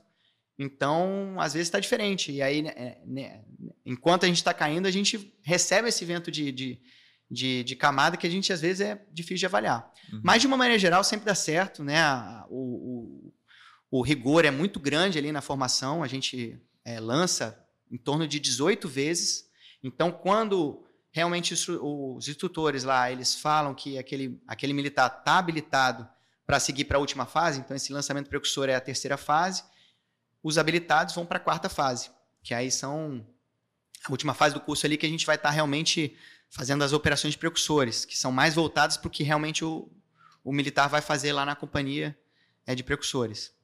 Então, é, passada essa fase, né, é, o militar ele já lançou tanto, ele já está com tanta confiança que, assim, ah, normalmente dá tudo certo, né? E, mas é por isso que é difícil, porque, por exemplo, no meu curso eram a gente, nós chegamos em 20 nessa fase, né? Já tinha tido uma muita gente indo embora na primeira fase, na segunda fase chegaram 20 e quatro não prosseguiram. Então, existe ainda uma. E a gente já está. Já, já foram aí uns quatro meses de curso, né? A terceira fase. Já está quatro meses ali ralando e aí Uhum. acaba acontecendo. Porque a gente não, não pode correr o risco de, de, Sim, de aprovar alguém que realmente não, não demonstrou Não tá condições pronto, técnicas, Não tá né? pronto ainda. Porque uma Até vez por formado, uma vez formado, é tá com, tá com aquela. A gente sempre lança em dupla, né? São sempre, no mínimo, dois precursores formados que fazem, fazem o lançamento depois, quando a gente está em operações mesmo. Né? Mas tá, tá só com aqueles dois militares, não tem mais ninguém observando ali para dizer que não. São, o, que, o que for combinado ali, calculado, é o que vai ser feito. E uma dúvida, o senhor comentou que a função dos precursores é principalmente ir antes de todo mundo para ajudar todo mundo a chegar depois. E eventualmente vocês estão até numa zona inimiga ali atuando e. É, e- Eventualmente, sempre. sempre. Porque senão não tem por que lançar, né? Senão, É, se não for uma pô, zona inimiga, o pessoal vai de viatura, Sim. vai, vai andando, né? Perfeito. A minha pergunta é o seguinte: existe algum tipo de, de treinamento de prisioneiro de guerra ou algo nesse sentido? Porque, enfim, vocês estão na zona inimiga. O risco de, de serem presos, de serem capturados pelo inimigo é iminente ali, né? Com certeza, com certeza. Então, na quarta fase, existe essa parte aí, justamente essas instruções é, de fuga e evasão, né, de prisioneiro de guerra, justamente para a gente poder saber, caso aconteça, quais são os procedimentos, né? E como, como fazer a. como retornar para as linhas amigas. Né? Essa instrução ela, ela é apoiada pelos forças especiais, são os militares que também vão estar infiltrados e, e também tem esse, essa uma das missões apoiar todos esses elementos que estão precisando retornar às linhas amigas, né? Então eles explicam ali os, os procedimentos, né, para que a gente possa é, utilizar um corredor de, de evasão, né, para dentro do possível tentar voltar em segurança Uhum. ali, todos os procedimentos de, de, de, de tentar ser pego pelo inimigo e tudo mais. E, enfim, e aí é, é bacana também essa parte, né? E é uma coisa que realmente pode acontecer, porque a gente está em território inimigo e, e tem poucos meios, a gente não vai estar com viatura se a gente for identificado e não conseguir se evadir rapidamente, né? A gente pode, pode ser pego aí e comprometer toda a missão, que uma vez uma vez aqueles elementos que estão infiltrados para lançar a brigada, se forem pegos, né, a brigada ela, ela vai ter dificuldades, né? A gente tem outras formas, né? Então, assim, os precursores eles também podem, a gente, por isso que a gente às vezes infiltra, é, o ideal é infiltrar pelo menos duas equipes. Se, do- se der tudo certo, essas duas equipes vão estar lá na zona de lançamento e vão operar é, aquela zona de lançamento para a tropa que está vindo. É, se uma for pega, tem a outra, né? Então a gente tem essa, Uhum, é um essa backup, duplicidade.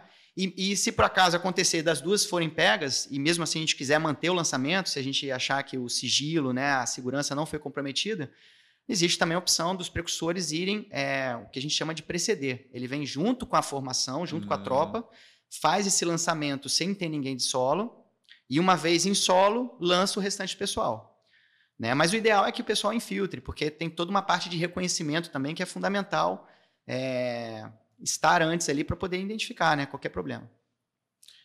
E sempre é parte do procedimento padrão, assim, sempre que um precursor vai planejar alguma rota de fuga ou algo nesse sentido, é- é- seria essa a primeira etapa? Antes de começar até fazer um reconhecimento de, de demais áreas, assim, planejar, pô, se tudo der errado, Ou, qual é, ou qual é a primeira etapa que É, precisa é- ser. Com certeza. Não, qualquer missão, qualquer missão, né? Independente do. é, independente. né, a gente sempre tem o planejamento, né? Mas missões complexas como essa, o planejamento ele tem que ser realmente muito detalhado. E aí a gente levanta tudo, né? Todas as possibilidades de infiltração, todas as quais a melhor técnica para se utilizar naquilo ali. Nunca é uma só, sempre é mista, né? No mínimo você, por exemplo, vai fazer um salto de paraquedas e depois vai fazer uma um- vai complementar andando. Então sempre sempre ela vai ser uma conjugação de várias técnicas de infiltração. Pode ter a parte aquática que você vai fazer de bote, enfim, ou nadando. O, mas o fato é que é feito todo o planejamento para infiltração e é feito também para exfiltração, né? A infiltração, tanto planejada, porque pode acontecer de você ter uma, uma missão que você vai ter que infiltrar, cumprir aquela missão e retrair. Ou, caso seja uma contingência, né? Que aí entra nesses procedimentos aí de evasão, de fuga, para você não ser, não ser capturado. Então, esse planejamento todo ele é feito bem detalhado, identificado ali tudo, tudo que pode acontecer, é feito plano de contingência, a gente levanta é, condutas né, que a gente tem que tomar caso aconteça tal coisa. E isso tudo é ensaiado também. Tá? Então, com o máximo de realismo possível, a gente tenta ensaiar para que fique tudo na massa. Né? Então, se a gente for ver, talvez já tenham curiosidade de é, ler ou ver o filme daquele, daquele, daquela missão para capturar o Bin Laden. Né? Então, o time lá, o Team Six, eles ficaram muito tempo fazendo planejamento, ensaio, montaram maquete da, do prédio. E aí você vê que mesmo assim acontecem erros né? durante a Sim. missão, acontecem coisas. Mas como você planejou ali as contingências, você sabe mais ou menos como proceder. Não fica todo mundo olhando um para a cara do outro e agora, né? Aham. Isso tudo é muito rápido, né? então a gente tem que realmente estar e não só você, porque é uma equipe. Então a equipe toda ela tem que estar. é, e aí é- isso é bacana, né? de Você ficar tanto tempo trabalhando com esse pessoal. É, eu, por exemplo, fiquei seis, seis anos, né? Então assim, eu conhecia muito bem a equipe. A, a equipe me conhecia, então a gente sabia determinado procedimento, meio que instintivo, né? Já sabia mais ou menos como proceder. Isso aí facilita demais, né? O, o- qualquer ação que a gente tenha que fazer. É, eu ia perguntar, e é, é, é comum ou isso acontece de os percussores eles trabalharem com outras operações, outro grupamento de operações especiais, tipo Grumec, de outras forças, comandos, enfim, e eles saltarem juntos e eles comporem uma uma missão que deve ser cumprida ali, né, de, filtra, de, fil- de, de inteligência, enfim. E, e como é que se como é que se dá essa organização? Até porque às vezes você está com outra força, por exemplo, Grumec e percussores de comandos. E quem lidera? Como é que é essa, essa comunicação? Como é que é essa tomada de decisão? Alguém tem que tomar a decisão, que alguém tem que comandar esse grupamento que está lá executando essa missão. Como é que funciona esse, essa, esse apanhado de. Mas, mas apesar de ser muito parecida a atividade, eu acho que é, me, me parece, né? O, o custo de precursor não é um custo de operações especiais, é? É considerado um custo de operações especiais? É, é um curso de É. operações especiais. Assim, é, o, o termo ele varia um pouco. É um, Aham. é um curso especial no sentido de que realmente ele, ele foge daquela. Eu expliquei das armas quais serviço, Sim. né? Ele foge daquela parte convencional. Então é, é- é- uma vez o precursor formado, ele vai servir nessa companhia que ela tem uma organização diferente das outras, das outras organizações convencionais aí da, da, do Exército, inclusive da própria Brigada Paraquedista. Que a Uhum. Brigada Paraquedista, apesar de ser paraquedista e ser também uma tropa de elite por, pela formação e tudo mais, é, ela é organizada de uma maneira geral muito parecida com, com outras tropas. Como eu falei, também tem os seus batalhões de infantaria, que tem as suas companhias, seus pelotões. A companhia de percussores ela, é- ela é bem diferente, ela é organizada em equipes, em destacamentos, ela tem essa missão é, de ter que infiltrar em território inimigo, missões especiais ali que tem que ser feitas, né?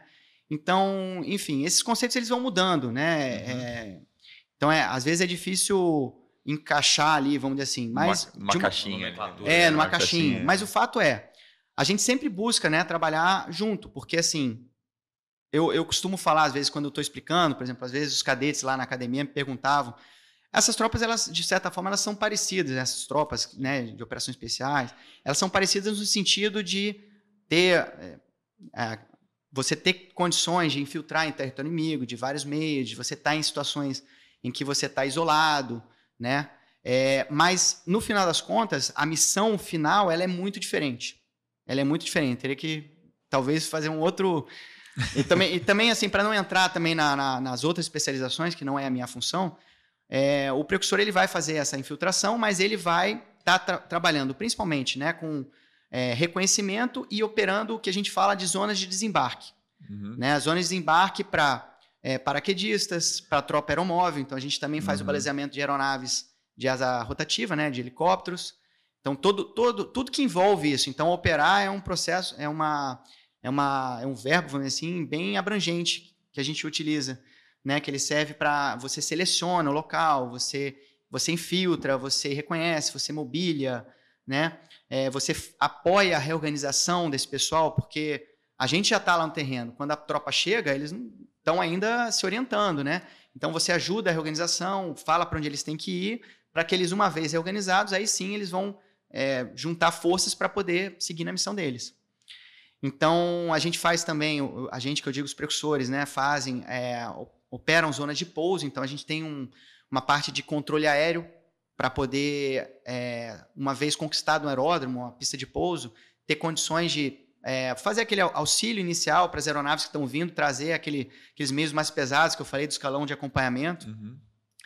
Então, e é todo, tudo que envolve reconhecimento. Então, a gente tem destacamentos específicos lá de reconhecimento, de vigilância, que vão apoiar tanto antes que a tropa está lá, quanto depois, porque a gente continua, uma vez a tropa lançada, a gente reverte ali para o comando da brigada e vai estar apoiando é, a brigada com, com as nossas capacidades em outras missões, né?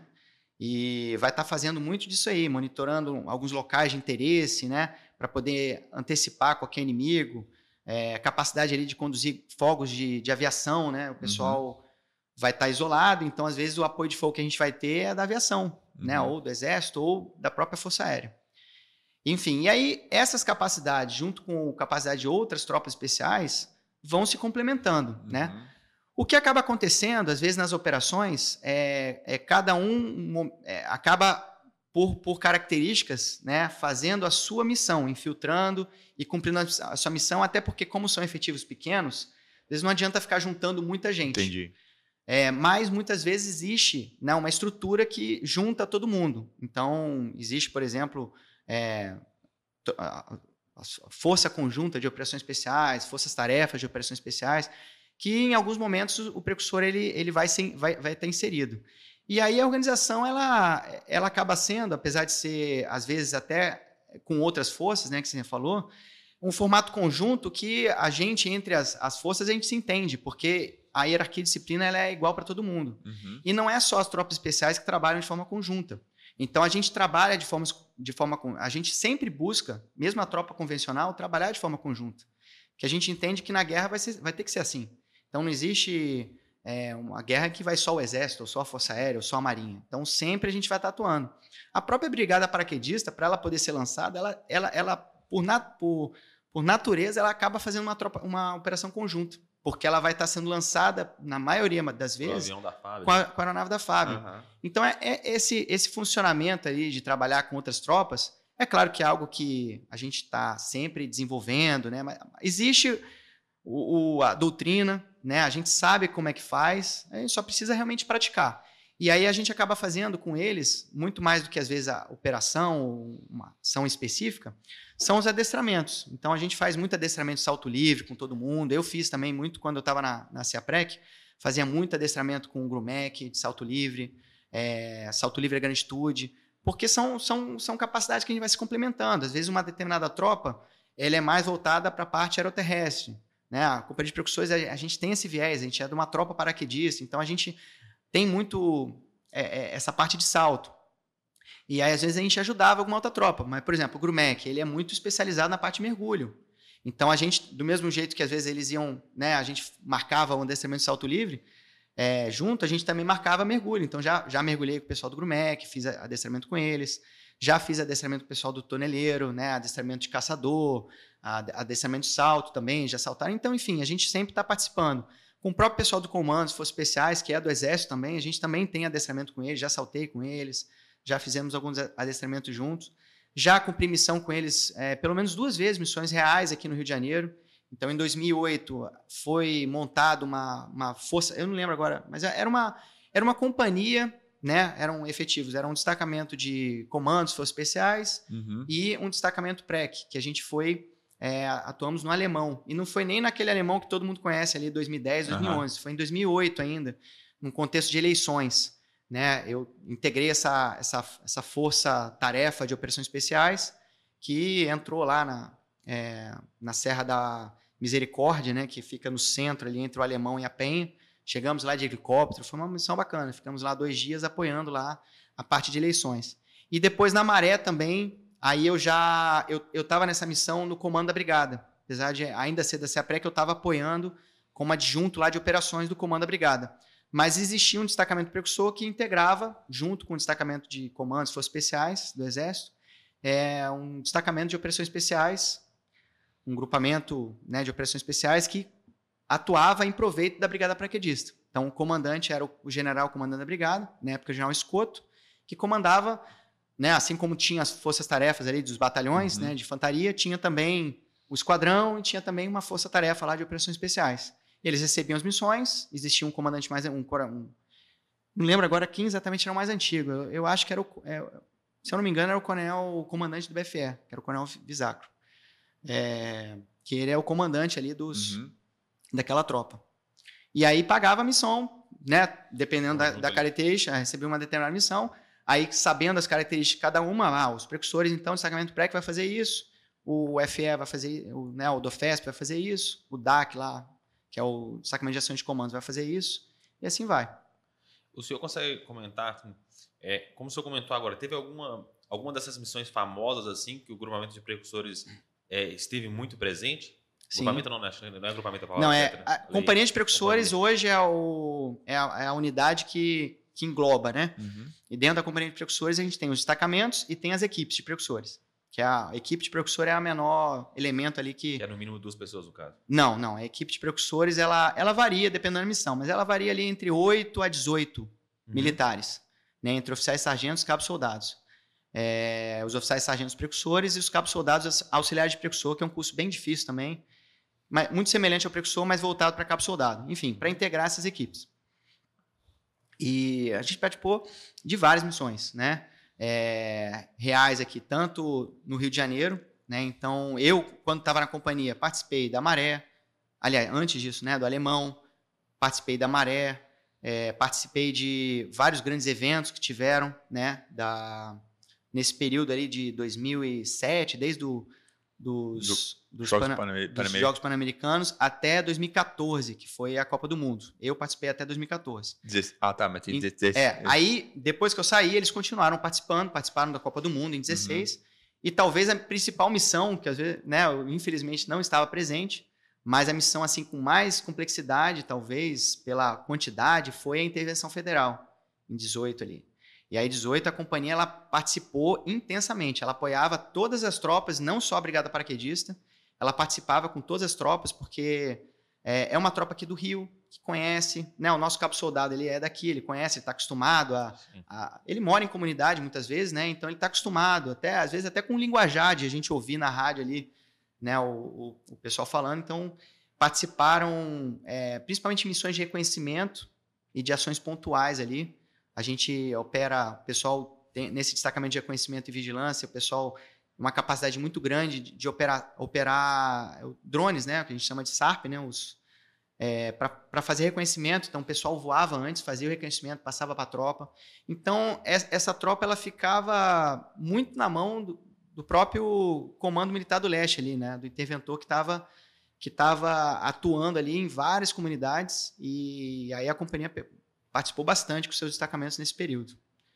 É, eu não tive essa experiência, né? Tive a experiência nesses outros momentos que também foi, foram bastante emblemáticos, né? Porque, por exemplo, o alemão, né? A gente já fazia GLO, né? Que é a garantia da lei da ordem, mas o alemão realmente teve um vulto muito grande e a gente não fazia um tempo que a gente não fazia com uma intensidade como foi feito no alemão. Então, foi muita novidade, né? E eu estava no primeiro comboio, né? Eu aí eu estava na, na no, na equipe PREC que foi, no primeiro comboio, do primeiro contingente, que foi da Brigada Paraquedista, ainda em novembro lá de 2000 e, 2000 e, é, do, 2009, é, não, 2010, desculpa, 2010, novembro de 2010.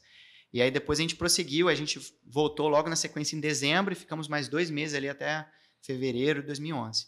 E aí depois começou um, um rodízio, mas a gente foi a primeira tropa, né? A, a, essa equipe PREC junto com um efetivo do 26, principalmente, né, o 26 BIPQDT. E quais foram as partes mais difíceis assim dessa missão, você recorda? De qual delas? Do alemão? É, essa de 2010. É, o alemão é a gente entrar numa comunidade que a gente sabe que é controlada, assim, de certa forma, pelo tráfico, né? E, assim, o grande problema, quando a gente está num ambiente aberto, né? A gente mais ou menos imagina onde está o inimigo, ele pode estar camuflado, uhum. mas, assim, é, já assim, está mais espalhado, né? O que, o que acaba acontecendo numa comunidade é que é, é muito, são muitos prédios, são muitas casas, e a gente nunca sabe onde o, o, muitos civis também, né? e meio. muitos civis, então assim é difícil de identificar, porque não, né? Eles não vão estar tá, é, camuflados, sim, sim, uniformizados. Sim. Então assim. Ninguém vestir uma camisa e falar. É, às vezes aquele aquele é, criminoso ali que está é, com um fuzil ali do lado dele, ele tá sem um fuzil, eu não, eu não tenho como separar, eu não tenho como identificar se ele é ou não um bandido, né? Eu só vou saber quando ele pegar o fuzil e começar a atirar em cima de mim. Só que às vezes isso é em cima e a gente já tá, né? Então assim, a gente fica numa situação bastante vulnerável, né? Então exige uma uma, uma, uma você realmente seguir técnicas e procedimentos ali e ficar sempre alerta, porque é claro, a, a minha experiência eh, eh, mostra, não, mas assim, me diz que toda vez que você tem uma tropa que realmente está atenta, está eh, preparada, fazendo o procedimento correto, ela inibe que o bandido faça uma ação entre a gente. Porque ele vai olhar e falar assim: não, essa tropa aí eu não vou mexer com ela. Ela tá, tá, tá seguindo o procedimento. Ele, às vezes, ele vai tomar um certo procedimento, quanto a tropa ali que às vezes no momento de desatenção ali, acaba sendo o momento que ele vai fazer uma ação contra, contra aqueles ali. Então, nesse sentido, a, a nossa tropa era sempre muito bem adestrada, muito preparada, e a gente tinha sorte de, de assim, conseguir, eu acho que inibir qualquer ação contra a gente. E ao mesmo tempo cumprir a missão, porque se a gente tivesse que chegar em um determinado local, fazendo determinada coisa, e progredir naquele local que a gente tem você olha para cima, várias janelas, várias portas, nunca várias sabe de onde vai sair, né, de um telhado. E um, um, um, cara que atira de cima do telhado da gente, até a gente subir no telhado, o cara já saiu de lá. E se a gente não viu exatamente quem atirou, é aquela situação. O cara pega, um, pega o fuzil, bota dentro de um tonel, e aí eu me deparo com uma pessoa, eu não sei se foi aquele que atirou ou não, entendeu? E aí existem todas as, as regras que tem que ser tomadas e, né? A gente fica sempre nessa, nessa é, vulnerabilidade. Mas graças a Deus cumprimos a missão, né? Acredito que a gente tenha feito o que a gente estava é, é, disposto a fazer, o que a gente recebeu ordem a fazer. E, e foi uma experiência. E depois isso tudo foi agregando é, conhecimento e experiência para as próximas missões. Então, numa, na Maré foi muito parecido, né? Foi bastante intenso também, mas a gente já tinha a experiência do alemão. E na, e na intervenção, que eu acho que foram os principais eventos, tiveram os grandes eventos ali, aqueles que vêm autoridade e tal, mas é um pouco mais tranquilo, porque a gente não precisa entrar necessariamente na comunidade, só precisa fazer a segurança do evento como um todo.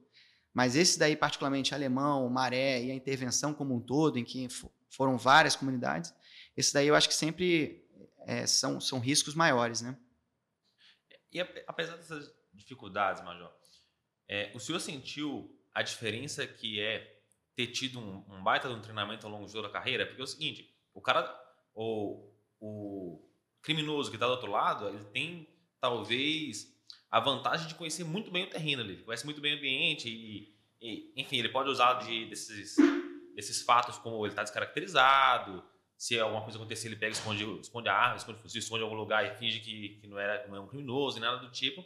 Mas a verdade é que ele não, tem, não teve um baita treinamento. Então, muitas das vezes, imagino que aconteça, né? Porque eu, eu, nunca participei, mas imagino que aconteça ele ser um cara que, às vezes, é a primeira vez dele pegando um fuzil na vida, assim, ele não sabe nem direito o que ele está fazendo.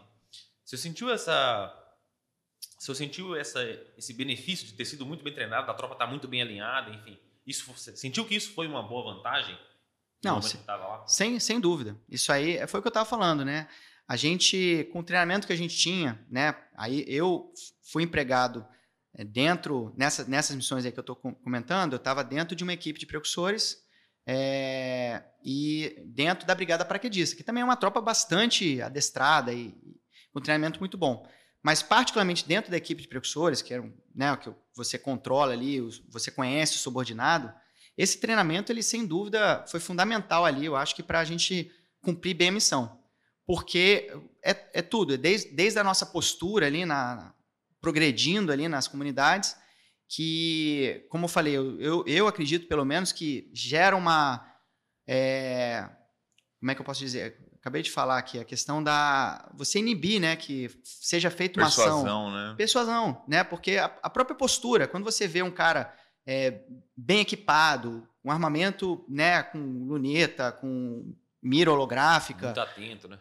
Progredindo, todo mundo ali atento, né? É muito difícil, né? Eu, eu me coloco na posição do outro, né? Eu ia deixar passar, porque ele, eles têm essa vantagem, né? De, de simplesmente. Então, se ele está ali escondido dentro de uma casa, se passando como uma, uma, uma pessoa normal, né? mais civil, civil normal, civil normal, um civil comum, é, e, ao mesmo tempo, quando realmente precisava fazer uma ação em que você precisava ter algum, alguma ação mais enérgica e fazer alguma coisa pontual, é, esse treinamento faz com que você confie plenamente em todos os, os integrantes da equipe, né? do mais antigo até o soldado mais moderno. E isso daí não tem preço. Você confiar que se acontecer alguma coisa, você no meio da, de uma comunidade, à noite, que você não está conseguindo enxergar direito, que você tem todas as restrições, né? Porque você tem que proteger os civis. Você não pode sim, sair atirando a esmo, você não pode. Você tem uma série de condutas que devem ser seguidas, né? Pra, pra porque a gente não, a gente está ali é, apoiando a população. Então a gente uhum. não pode agir contra a população. A gente tem que agir pontualmente quem está perturbando a ordem pública. E esse é, você confiar na sua equipe, você saber que você está treinado e aquilo que eu também tinha, já tinha falado, né? Que caso aconteça algum imprevisto, você e toda a sua equipe vai pensar ao mesmo tempo a, a mesma coisa a ser feita, porque todo mundo está tão treinado, isso aí realmente não tem preço. Isso aí dá uma confiança muito grande e dá uma, uma tranquilidade de que se acontecer alguma coisa ali, a, você vai estar preparado. Você e a sua equipe. Né? Então a gente trabalha muito é, esse, esse espírito de equipe e o treinamento ele é fundamental para que você chegue nesse nível de confiança, de, de realmente é, é, confiar sua vida àquele militar ali, porque, pô, tem, pode, pode vir de qualquer lado, né, um tiro. Então você está olhando para cá. E quem está olhando para o outro lado é um companheiro você confiar, né? que você tem que confiar. Né? E lá, com certeza, esse treinamento é, faz com que isso aconteça. Né? É, existe para os precursores, e principalmente pelo fato de vocês chegarem muito antes, muito antes, dois dias, enfim, já é muito antes, na verdade, né?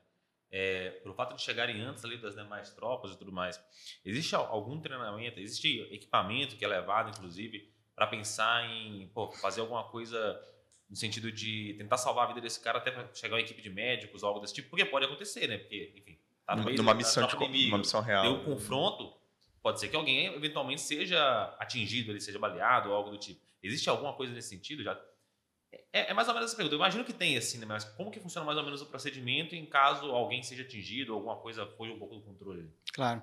Não, sempre, todo, toda tropa que ela está, é, em todo momento, né? Desde a tropa convencional, ela sempre tem é, que raciocinar com apoio de médico. A diferença da tropa convencional é que geralmente vai ter um pessoal especializado, né? As equipes de saúde, tem todo um processo, né? Que não vem a causa explicar, mas toda a tropa Sim. ela está apoiada é, por, por algum elemento de saúde. No caso de tropas especiais que vão estar infiltradas, a gente tem que fazer o nosso próprio atendimento, né? É, de forma restrita, porque a gente não tem nem como né, levar tanto equipamento, e, enfim. Mas sempre se raciocina com, essa, com essas possibilidades, né?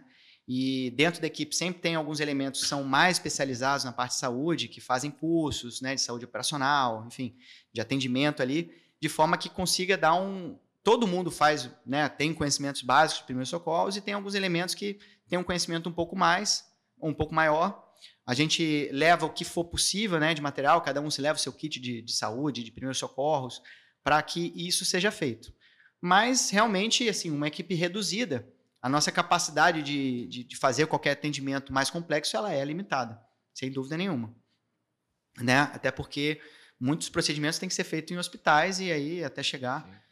Mas aí são os riscos da, da, da profissão Associado. e da especialidade que a gente escolheu, né? E eu, uma outra pergunta, assim. Quais são as principais diferenças no sentido de fazer atividade precursora, assim, de chegar lá, que, que o senhor sentiu é, atuando em, em um ambiente mais amplo, mais aberto e atuando numa comunidade? Assim, imagino que deve ser diferente, porque pô, se eu tenho que eventualmente me infiltrar e é uma zona é, menos menos construída por sociedade, assim, é uma zona mais natural. Deve ser um outro nível de dificuldade em relação a infiltrar em algum lugar que tenha muita casa, enfim, a visibilidade é diferente, o local de pousar talvez que dificulte um pouco.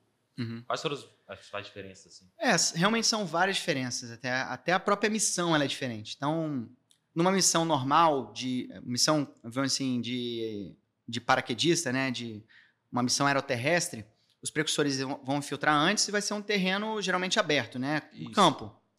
E aí você vai ter áreas para saltar e vai precisar muitas vezes fazer isso para poder chegar até, o, até aquele local, porque você não consegue chegar de viatura. Uhum. Você está num contexto em que você tem uma frente de combate, você não pode ultrapassar aquilo ali se não for por um jeito, uma, uma forma sigilosa, como um salto de paraquedas ou de helicóptero.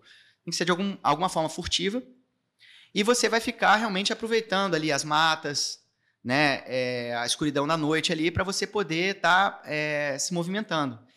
E são locais que eles são previamente escolhidos de forma que a gente é, não tenha tanta presença do inimigo.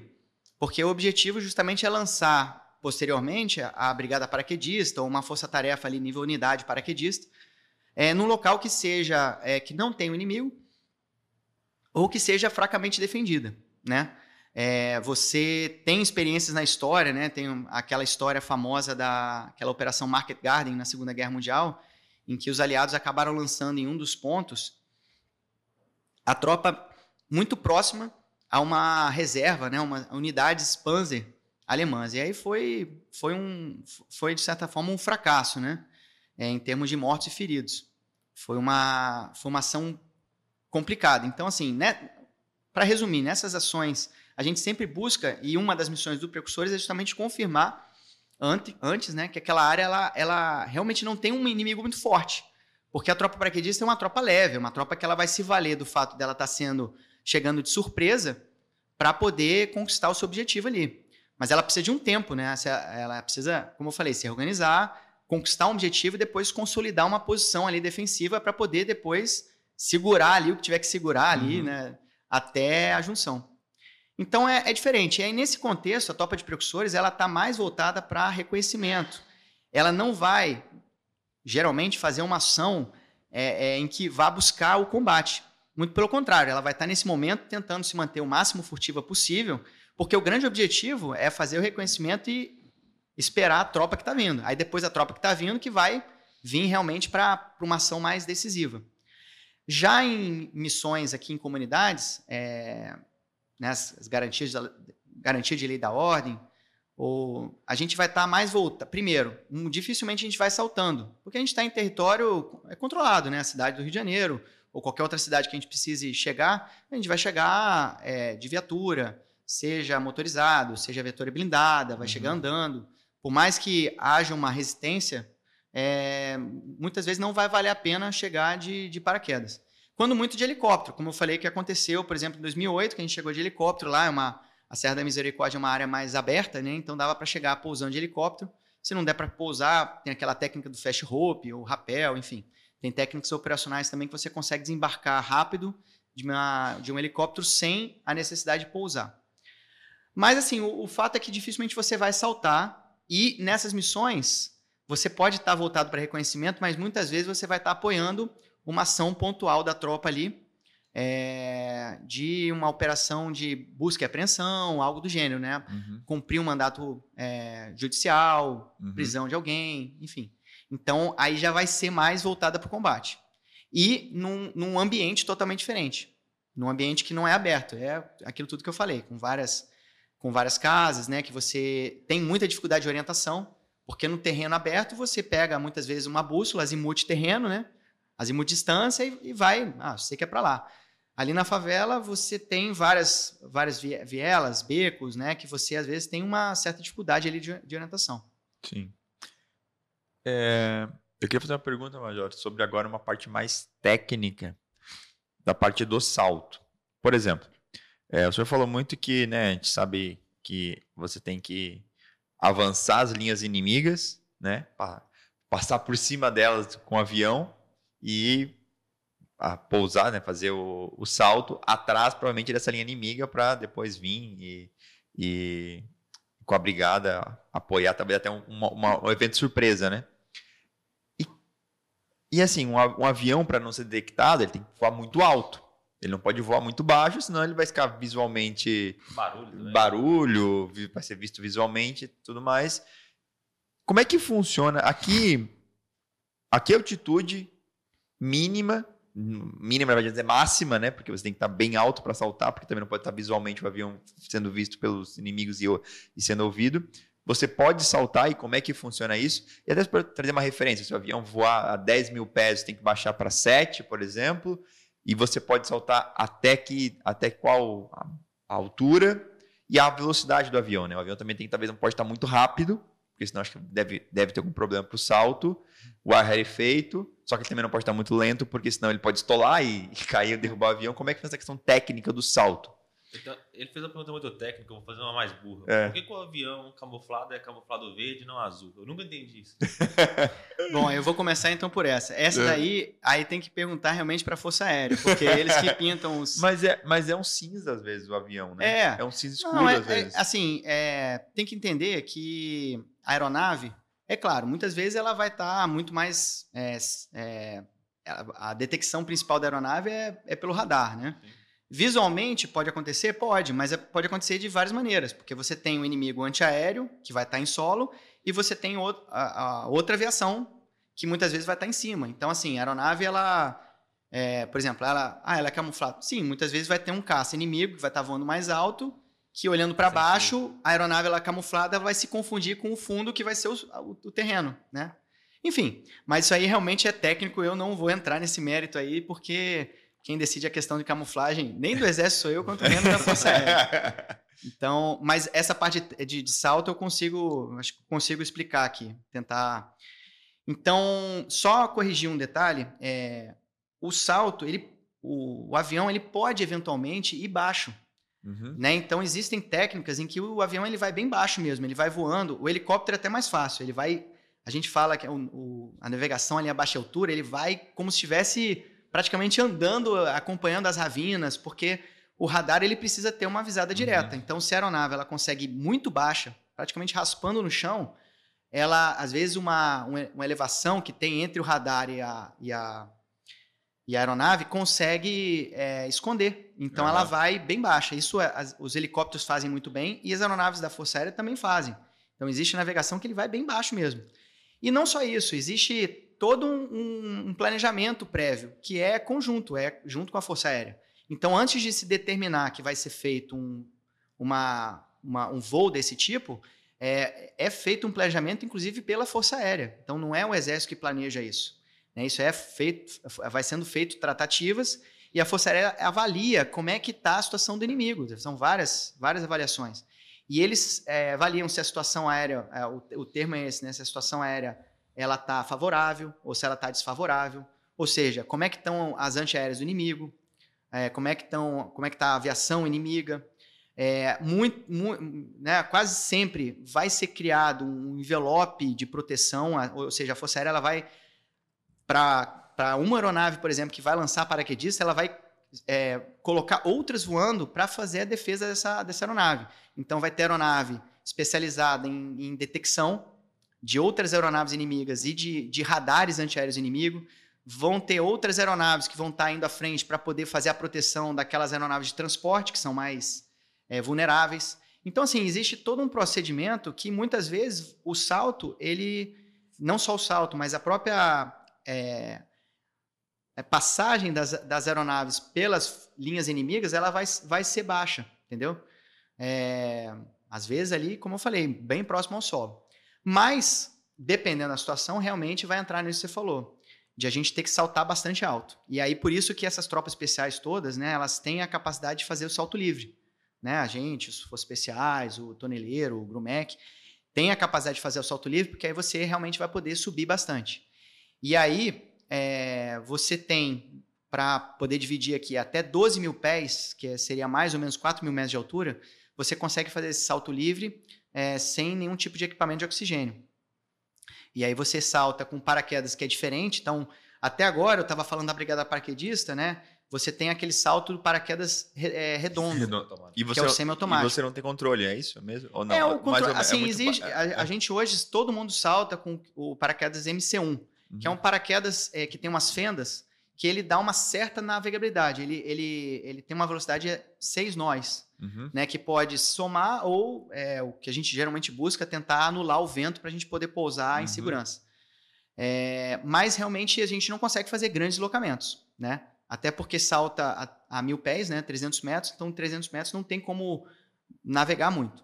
Já no salto livre é diferente. O salto livre ele usa um paraquedas retangular, que ele, que ele tem uma razão grande. Então, assim, a média ali do nosso paraquedas, ele anda 7 metros para cair um. Então, a gente consegue fazer... Caramba. É, que nem o pessoal de parapente, por exemplo. Parapente, uhum. Que nem o pessoal do parapente, por exemplo, né, que, que, que voa bastante tempo e às vezes consegue... A gente não chega a pegar térmica, né? A gente não, não, não usa esse procedimento, mas a gente usa a aeronave, o, o, a altitude da aeronave, para poder sair. Geralmente comanda alto paraquedas, ou seja, a gente sai da aeronave e comanda e vai navegando com o velame porque, assim, a aeronave, o radar inimigo pode até pegar, mas muito dificilmente ele vai pegar um paraquedista só com seu, seu paraquedas aberto. Então, é realmente um, um, uma forma muito sigilosa. E a 12 mil, 12 mil pés, não é toda antiaérea que consegue pegar. Então, por exemplo, a maioria das antiaéreas que a gente fala de baixa altura, que é o que a, a mais comum aqui no Brasil, América Latina, tem outros países. Todo, todo mundo tem a sua antiaérea de baixa altura. A 12 mil eles já não conseguem é, pegar, eles têm muita dificuldade. E a gente ainda tem a possibilidade de subir até 30 mil pés. Tá? Seria aí né, 10 mil metros, mais ou menos. Né? A gente não costuma chegar tanto, mas os nossos equipamentos eles permitem. Né? E, e aí você precisa desse equipamento de oxigênio a partir de 12. Tem todo um procedimento, aí realmente você precisa também ter um grau é, de adestramento mais elevado para conseguir fazer esse tipo de salto. A partir de 4 mil metros, é, é um salto mais arriscado, mas também permite que você, por exemplo, saia a, a 24 mil pés, por exemplo, 8 mil metros, que é mais ou menos o, a altitude aí do Everest, e faça a navegação com o velame aberto e faça uma infiltração aí de 20, 30 quilômetros do ponto em que você saiu da aeronave até onde você quer chegar. Entendeu? Então, é, e a isso aí, por essa altura, realmente, dependendo do país, ele não consegue nem atingir com antiaérea. Entendeu? Mas antes disso vai ter sido feito esse estudo pela Força Aérea para verificar. Né? E quanto, quanto tempo dura um salto desses que, que você sai e abre paraquedas a 10 km de distância, basicamente? É, ele varia bastante, mas eu posso dizer ali que varia, é, pode chegar assim, desde 15 minutos até 40 minutos, mais ou menos, com você navegando ali, só você, Caramba. sua mochila, e a gente sempre é, navegando em equipe, né? A gente tenta fazer sempre navegar próximo ali em uma geralmente é uma escadinha, né? Porque à medida que o pessoal vai saindo, vai comandando paraquedas, aí vai ficando uma escadinha de do, do mais para frente para trás e mais baixo para o mais alto. Uhum. Né? E aí a gente vai acompanhando, porque assim, caso aconteça alguma coisa também, o vento muda e tudo mais, mesmo que a gente não consiga chegar na, no local que a gente queria, o mais importante é chegar todo mundo junto. O que não pode é cair cada um num canto, que aí é problema. Mas é com esse paraquedas de salto livre, com adestramento correto, essas tropas elas conseguem fazer isso. E a gente chega, chegando junto, a gente se organiza, esconde paraquedas, né? E prossegue na missão. E, e durante esse salto, assim, é feita uma comunicação para se alinhar? Ou o mais baixo lá, que foi o primeiro a pular a manobra, e vai todo mundo seguindo ele? Não, assim, dá para fazer sem, sem, sem rádio, é, no visual, mesmo de noite, porque geralmente esses saltos vão ser noturnos. E a gente tem é, sistema de cores, né, que a gente consegue identificar e são sistemas que não vão ser vistos a olho nu ali de, de solo. Então dá para ser feito. Mas a gente sempre salta com rádio, né? Para poder manter a comunicação. Ele não precisa estar alinhado certinho, né? Vamos sim, dizer assim. Sim. Precisa estar realmente todo mundo junto, em contato, para, inclusive, para caso aconteça de tomar uma conduta, a gente, a gente, toda a equipe está sabendo que aquilo ali, ah, por exemplo, vai, vai se abortar o ponto que a gente queria chegar e vai para uma área alternativa. Então uhum. isso é, é claro que se for comunicado por rádio é melhor, que todo mundo se prepara. Uhum. Mas dá para se fazer sem rádio também. E, e, a velocidade do avião importa muito na hora do salto? Assim, não, a aeronave ela é padrão. De, uhum. Assim, já existe é, uma, uma, uma, velocidade padrão aí que é feita.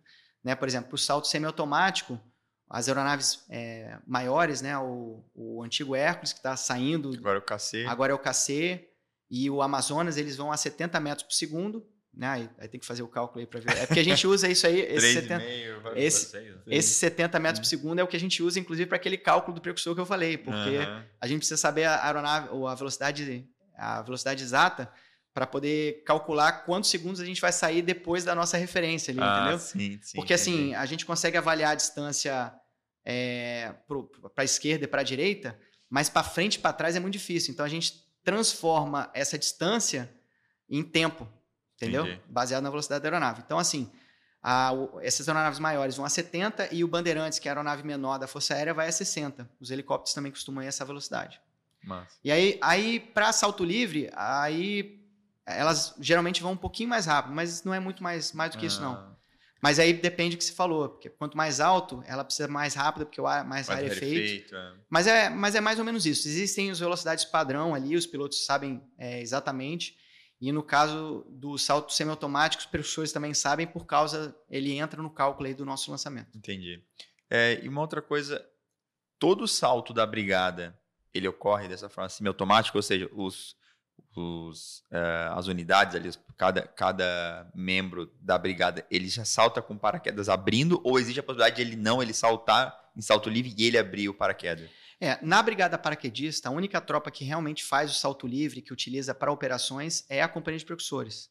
Porque é um salto que exige um treinamento. Então, uhum. Então, assim, é, o salto livre, o militar ele só está pronto realmente para cumprir missão, te bota ali uns 30, 40 saltos, porque é um salto mais difícil. E para realmente fazer nessas condições, né, noturno, o que a gente chama do, do velame aberto, que é essa que você comanda alto e vai navegando, é, esse salto que precisa de oxigênio, exige muito treinamento. Então, não é com um, dois saltos que ele vai se formar. Além da própria dificuldade também, porque como ele é, é, é, é manobrável, né? É, você precisa saber exatamente como é que está o vento, para que você... É, por incrível que pareça, o que mais acontece de acidentes no salto livre é no pouso. Não é na queda, não é na saída da aeronave, é no pouso. Porque se você realmente não identificar muito bem o vento, não fizer o procedimento correto, você chega muito rápido, você bate muito forte no solo. Uhum. E é, a, é, é, o jeito que mais costuma ter acidente. Então, para que isso não aconteça, é feito um treinamento. Então, assim, demora um tempo para estar tá preparado. E a gente não consegue fazer isso com toda a brigada paraquedista. Então, só quem faz é a companhia de precursores, né, na, ali no, na, na, brigada. E as outras tropas todas, elas saltam com esse paraquedas redondo, que, como eu falei, a partir de três, quatro saltos, o militar está tá em condições de fazer com mochila, com o seu fuzil, uhum. de noite, de dia, em qualquer lugar. Entendeu? E, e ele já, já salta abrindo assim? Isso. Ele é, o salto ele é semi-automático porque ele já sai enganchado. Uhum. Então, assim, você tem uma fita, você coloca no cabo de aço que tem dentro da aeronave, e assim que você sai, a, a fita ela estica e ela automaticamente abre o seu paraquedas. Então, em torno, depois que saiu da aeronave, em torno de 5 segundos o paraquedas está aberto. E é um salto que, depois daquelas duas semanas do curso PQD, uhum. ele, ele, é, ele é bem mais simples e permite que o saltador faça é, em condições já, inclusive, de combate. Uhum. Então, é o salto que você consegue fazer realmente para uma grande massa de saltadores. Isso uhum. não é só no Brasil. Em qualquer país ele raciocina da mesma maneira. Só quem faz salto livre são tropas especiais, efetivos reduzidos. As tropas paraquedistas do mundo inteiro utilizam paraquedas redondos, ou o americano agora está com paraquedas um pouco diferente, ele é meio, meio retangular, é, não é retangular, é meio quadrado assim. Tem um, mas enfim, o, a ideia é a mesma. Ele, ele sai, é, são saltos baixos, né, a mil pés, 300 metros de, de altura, e já sai com paraquedas abrindo. E, e ele tem paraquedas reserva nesse caso? Tem, tem, Tem. Todos têm um paraquedas de Tem reserva. paraquedas é. Não, tem Ah. algumas tropas, às vezes, que, que não usam reserva. Ou saltam tão baixo que já sabem que o reserva Não abriria, né? não, não abriria, não teria É, tempo. então. Mas, a- a- é, vamos dizer assim, 95% aí, pelo menos, se não 90, quase 100% das tropas usam sempre o reserva. E aí a gente tem o reserva que é aqui na frente. Então, o paraquedas principal fica atrás, enganchado, e na frente fica o reserva. Caso você saia em 5 segundos não abra, a princípio você comanda o comando reserva. E aí a abertura do reserva é é bem, bem rápida. Mas, você, como, é, mas como é que ele sai? Ele sai na sua. Não, então, aí ele, ele fica aqui na frente, Aham. né? Você- hoje o punho é para cima, então você pega e, e aciona.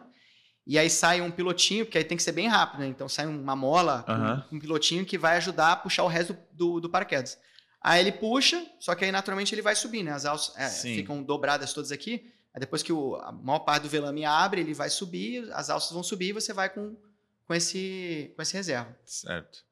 E para o livre também. Para o livre, a diferença é que o, o livre, o, tanto o principal quanto o reserva, são atrás. Uhum. E aí você tem o comandamento do principal. Caso aconteça alguma pane, aí você tem ainda o reserva. Show. É, Major, uma outra pergunta que até a gente recebe muito é: para esses outros concursos, outros quadros, quadros mais técnicos, por exemplo, a galera que entra pela SFSEX, Uhum. pelo CFRM, que é os engenheiros também, a galera do IME, eles têm a possibilidade, os engenheiros, os bacharéis em direito, os fisioterapeutas, os enfermeiros, a galera que outro quadro, nada a ver às vezes com a área operativa, op- operativo do exército, eles têm a possibilidade de fazer o curso de PQD também? Tem, eles têm. E assim, isso muda às vezes de um ano para o outro, as portarias e tudo mais. Mas a intenção da Brigada Paraquedista é que todo mundo seja PQD. Todo mundo use sua boina, a boina grenar, o seu boot marrom e seu, seu brevet. E tenham condições de fazer aquilo que eu falei no início, né? É, ser lançado numa área hostil, num, num território inimigo é, e cumprir sua missão. Então, tem vários exemplos desses. Assim, é, naturalmente, não tem muitas vagas para esse pessoal servir na brigada, porque a brigada, as suas unidades, elas são Uhum. compostas ali, particularmente os oficiais, é, combatentes, formados na MAN, né? As unidades todas são para isso. Mas existem, por exemplo, então a gente tem é, lá no comando da brigada, a gente tem é, QCO, né, que é o quadro complementar de oficiais Uhum. de direito, paraquedista, temos um de direito, temos um de administração, também paraquedista. É, nós temos médicos, inclusive os médicos inclusive, fa- fazem muito tempo, porque os médicos eles são considerados, apesar de não serem formados na MAN, eles têm uma missão bastante operacional de estar acompanhando Tá ali. acompanhando a tropa. né? Então, inclusive as primeiras é, é, paraquedistas ali, elas estavam na área de saúde, né? Eram dentistas, porque são, são militares que estão ali é, atuando ali na, na, na- na, frente, né? É, mas nós temos, então, um pessoal de saúde, nós temos até um capelão, um padre, paraquedista. paraquedista e mestre salto, né? Olha Fez o, o curso ano passado, porque a intenção é essa. A nossa banda, a grande parte da nossa banda de música, ela é paraquedista, né? Quem não fez é porque não teve oportunidade ou porque não, não passou os, os testes, né? Aham. Mas a intenção é que todo mundo faça. Isso muda de um ano para o outro, assim, né? Ah, mas al- algumas especialidades têm mais dificuldade, por exemplo, o pessoal do, do, do IME, né? Eu conheço uma engenheira do IME que é paraquedista, mas assim, o problema é que não existe é, o que a gente chama, claro, não, não, tem vaga na Brigada Paraquedista para algumas especialidades como engenheiro, mas essas outras que eu falei, QCO, é, padre, né? Esse pessoal conseguindo servir na brigada, o pessoal da banda de música conseguindo servir na brigada, eles podem fazer o PQD. Show. É, uma última pergunta, uma dúvida. Major, o que que é cada um desses brevês aí? Só para. Eu sei que muita gente pergunta assim, pô, o que Uhum. que cada, um, o que, que eles usam aqui? Você pode contar pra gente o que que é cada um desses Sim, brevês? sim, assim, ó? sim. Bom, esse aqui é o curso de paraquedismo, né? Aham. Esse é o, o PQD que a gente faz. É, um brevet é igual para oficiais, sargentos, Uhum. cabos soldados, é o mesmo brevet, tanto no camuflado, que é elipse aqui, quanto nos nossos uniformes mais de, de gala ou de passeio, né? Uhum. Que é aquela asa prateada, né? É o mesmo formato aqui, não é a elipse, mas é, é- ele é prateado para todo mundo. Porque Uhum. o curso é igual, todo mundo sai do mesmo avião, todo mundo sofre ali a mesma influência do vento, todo mundo Uhum. cai no mesmo zona de lançamento. Aí esse daqui é o curso precursor paraquedista, esse que eu tenho comentado, né? Que é um, Uhum. é um curso de especialização dentro da brigada paraquedista. O militar tem que ser paraquedista já e uma vez fazendo esse curso ele tem a possibilidade de servir no- na companhia de precursores. É, eu não estou aqui, mas entre um e outro tem que tem um mestre salto. O mestre salto a gente costuma usar no bolso aqui. É, eu, eu poderia ter feito é, depois do PQD, mas é, no meu caso eu fiz durante o curso de precursor a segunda fase para aqueles militares que eram é, paraquedistas e não eram mestre salto ainda. A gente tem a oportunidade de fazer o mestre salto durante, porque para ser precursor você tem que obrigatoriamente ser mestre salto. Então, o mestre salto é um, é um brevet que é um, é uma, um distintivo, assim, com uma águia, né, escrito siga-me. Tá? Aí, esse curso aqui, na verdade, são dois estágios. Né? Primeiro, você faz o salto livre, que é possibilitar você saltar livre é, e fazer tudo isso aí que eu falei nessas tropas especiais. E aí, depois, você faz um outro curso que ele é semelhante ao mestre salto, só que para o livre, que é o mestre salto livre, que aí você ganha esse avançado aqui. Hum. Né? Antigamente era chamado é, salto livre avançado, mas hoje em dia o, o estágio é chamado mestre salto livre e ele serve justamente para você fazer aquele papel do mestre salto que o mestre salto faz para o salto gancho, né, semi-automático, e você faz para o livre, ou seja, você faz a, a inspeção, o briefing, o lançamento livre e tudo mais. Tá? Esse curso aqui foi um curso que eu fiz no exterior, é um curso de, é, chama Abusos Táticos, fiz no Uruguai, foi também uma experiência muito bacana. Ele seria é, semelhante, né? A, a, missão lá do Buzo Tático ele é parecida ao do Comanf aqui no, no, uhum. no Brasil. É como se fossem comandos anfíbios, uhum. mais ou menos. Eu, assim, talvez o curso aqui no Brasil seria mais próximo a esse. Eu fui, eu fui fazer porque eu estava servindo na, na companhia de precursores e foi aberto aí essa, essa possibilidade. Né? Lá também tem um pouco de mergulho, enfim. E como a gente também pratica essa infiltração aquática na companhia de precursores, eu fui fazer lá o curso. Trouxe bastante coisa, bastante interessante. Esse curso aqui é o curso de caçador, né? É, existem vários locais que podem ser feitos, né? É, não é um curso que tem um local centralizado, então você pode fazer em vários cantos, com várias é, destinações. Então, esse curso aqui eu fiz no Centro de, de Instruções de Operações Especiais. É, não, não é, eles têm hoje eles têm uma modalidade de caçador para operações especiais, não, não foi esse que eu fiz. Eu fiz lá no centro, mas eu fiz um modelo que é parecido é, é, é um, um, estilo meio. tentou se padronizar, né, que é o mesmo formato que é feito na Academia Militar das Agulhas Negras, né, um estágio de caçador lá, que dura ali de duas a três semanas, né, e faz com que o, o militar esteja apto a utilizar ali aqueles fuzis de precisão, né? É, seria chamado aí, o pessoal costuma chamar de sniper, sniper aí. Sniper. E, enfim, bom, esses daqui é os que estão aqui. Tem um montanha aqui, né? Esse aqui a gente faz na academia, né? que é, no, no, primeiro ano todo mundo faz uma CIESP, né? Que são uhum. todo, todo ano lá na academia você faz uma CIESP de um determinado viés.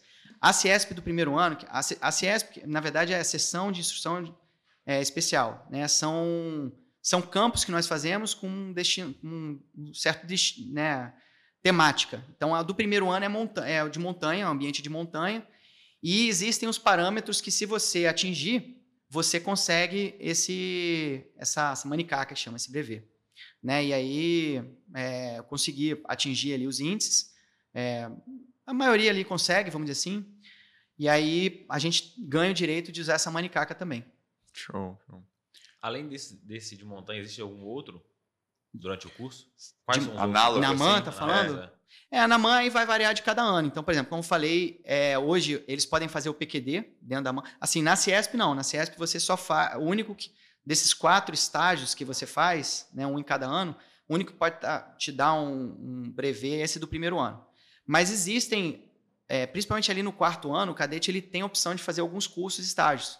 Então, tem o PQD, o Guerra na Selva, alguns podem fazer também, mesma coisa, é, voluntários, tem umas vagas reduzidas.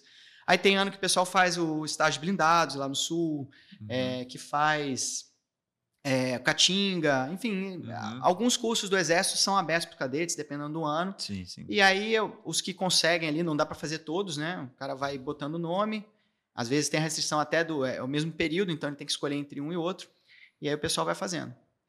É, até eu acho que um número interessante que a gente.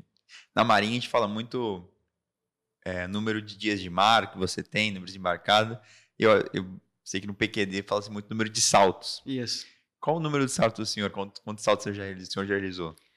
É, eu estou hoje com 217 saltos semiautomáticos, né, desse uhum. redondo, e tenho 116 saltos livres. Caramba. E só para ter, pra ter uma analogia, assim, em 333. média, assim, qual é um, a longevidade, número de saltos que se tem, um oficial, praça? E você sabe o número do a pessoa nativa hoje que tem o maior número de saltos? Bom, é, assim, é difícil ter uma referência, porque depende muito de onde a, a pessoa está onde ela está servindo, né? Aham. Então, assim, o, o mínimo que você é, faz de saltos no ano são quatro. Porque a gente tem um processo de, é, de cotas que tem que ser cumpridas para a gente poder manter a compensação orgânica do Aham. paraquedista, que a gente tem que saltar uma vez a cada trimestre. Então, assim, a, a quantidade mínima são quatro e, de uma maneira geral, a grande massa fica em torno disso. Mas, naturalmente, dependendo da função, então, por exemplo, na companhia de precursores, a gente saltava muito, porque a gente recebia é, missão de lançar a tropa. E toda vez que a gente vai lançar a tropa, a gente lança também, a gente Uhum. salta. Então, essa, essa dinâmica de saltar uma vez a cada trimestre, ela não servia para a companhia de precursores. Tem os instrutores das- da, da, do centro de instrução lá, dos diversos cursos. Então, o pessoal que é instrutor do PQD salta bastante também.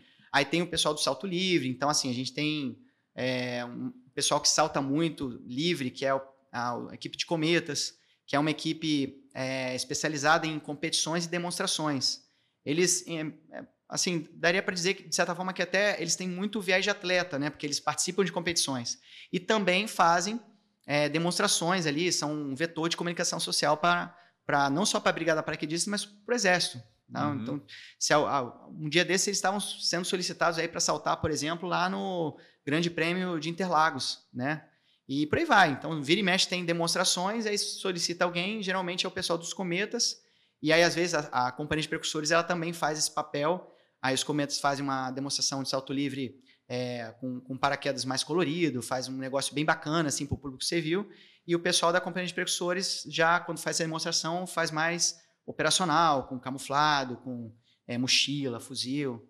É, mas enfim, aí dependendo de onde você estiver é, locado, né, você pode saltar mais ou menos. Mas no final das contas, eu acho que isso não é o mais importante. Isso aí, assim, eu não, eu não por exemplo, eu não saberia nem dizer quem é o mais Uhum. saltado. Porque isso não é algo que. A gente até sabe o nosso número, né, de quanto sal- saltou e tal. Mas no final das contas, eu acho que isso não é o mais importante. Né? A gente não, não leva tanto em consideração quem é o mais ou menos saltado. Talvez o tempo que você serve na brigada a gente considere mais. Porque Uhum. é o tempo que você realmente se doou àquela atividade, né? E que ficou ali ombreando com aqueles militares que você vai é, é, se tornando uma família. Então, a minha experiência agora, né? Eu passei oito anos na que a gente fala a primeira passagem, né? E aí agora, aí eu fiquei um bom tempo fora, porque eu fiz uns cursos, né, de aperfeiçoamento, estado maior, fiquei um tempo lá na academia e fiquei oito anos fora. Mas quando eu voltei, parecia que eu nunca tinha saído. E você acaba reencontrando todo mundo que era da sua época, porque o pessoal também vai, aí sai, volta. Porque existem alguns locais que são assim, né? Que é tão bom de trabalhar que o pessoal vai voltando. E a Brigada Paraquedista é assim. Então, assim, a gente acaba sempre encontrando, parece que as mesmas pessoas, né? E isso é muito bom. A gente realmente faz uma. é, cria uma união, um espírito de equipe muito forte. Que vem desde o curso, né? PQD lá, ralando junto, até as missões que a gente vai cumprindo, aos cursos que vai fazendo depois, especialização. E isso é, realmente é muito bacana. Então, é, assim, é difícil ter um parâmetro, né? A gente tem ali o- os nossos troféus, né? Que o pessoal ganha a partir de quantos, quantos saltos. Hoje, por exemplo, o, andou mudando, eu, eu confesso, na minha, na minha época, eu vou, eu, eu vou esse, esse valor eu vou ficar devendo, porque o pessoal está atualizando agora as normas da, da- desse troféu. Mas, por exemplo, quando a primeira, primeira vez que eu servi, é, você ganhava o primeiro troféu, por exemplo, de salto semiautomático, né? O, é o gancho de bronze. É o gancho porque simboliza justamente o, o gancho que Aham. você coloca lá na- no cabo de aço. Então, com 80 saltos, você ganhava de bronze. Quem tinha, quem tinha 80 saltos. Quem tinha 120 ganhava de prata. E quem tinha 200 ganhava de ouro. Então, eu consegui, antes da, de, de- né, terminar nesses oito anos, antes de ir para para Exaú, eu consegui fechar 200 saltos. Então, eu ganhei, Ganhou de ainda no primeiro, eu ganhei de ouro. Então, realmente, assim, em termos de quantidade, eu, eu tenho uma quantidade boa, porque eu fiquei muito tempo na companhia de percussores, que é um local que você salta muito. É, livre eu não, eu não tenho tantos, vamos dizer assim, comparado com o pessoal de, dos cometas, pessoal dos instrutores lá do salto livre, saltam bastante. Mas, é, diante das possibilidades, eu tenho até bastante, porque eu fiquei um tempo na companhia justamente no destacamento, que é mais voltado para salto livre operacional. Uhum. Então, toda vez que na companhia tinha salto, eu costumava estar tá participando. Então, esses cento e, 116 saltos é um, é, um, é um número até bom, assim, é, porque assim, são várias outras missões, então não é só salto, né? Você tem Sim. que atirar, você tem que fazer operações, você tem que fazer outros, outras especializações. Então, acaba que você tem várias coisas para se adestrar ao longo do ano, não só uhum. salto gancho ou salto, salto livre. Show. Caramba, legal. Mais alguma dúvida? Não? Não, foi muito bom. Major, te agradecer pelo, pela presença, por ceder um pouco do seu tempo para vir contar com a gente. contar fato, um pouco dessas histórias, contar um pouco descobrir das... coisas que eu nunca nem imaginava. Foi bem, bem legal mesmo. Quer falar alguma coisa? Não, agradecer, reforçar o agradecimento, agradecer ao Exército também por né, possibilitar que esse encontro acontecesse também. E, novamente, parabéns pela carreira, parabéns por tudo isso. Foi muito bom. As dúvidas aqui eram iam surgindo, eu até vou segurar para quem sabe até uma outra oportunidade de se encontrar aí e perguntar novas, novas, novas coisas. E se o senhor quiser agradecer, última fala aí para a galera que está nos ouvindo. Não, eu realmente agradeço muito a oportunidade de falar, é sempre um assunto bacana, né? Falar sobre uma profissão que eu escolhi, né? Que como criança eu ainda tinha dúvida. eu ainda tinha dúvida, mas depois eu vi que eu não, não, a, a impressão é que eu não podia realmente ter feito outra coisa. E passar essa experiência, né, para quem de repente está na dúvida, se quer entrar na carreira militar, se, se, se, já sabe que quer ser militar, mas não, não sabe exatamente qual área seguir. Uhum. E, assim, um conselho que eu dou é que realmente acredite nos seus sonhos, né? É assim, é tudo isso que eu fiz, que eu, eu praticamente não acho nada demais, vamos dizer assim, mas em algum momento eu tinha dúvidas. Eu falei, pô, será que eu consigo ser paraquedista? A gente fica assim naquela dúvida, né?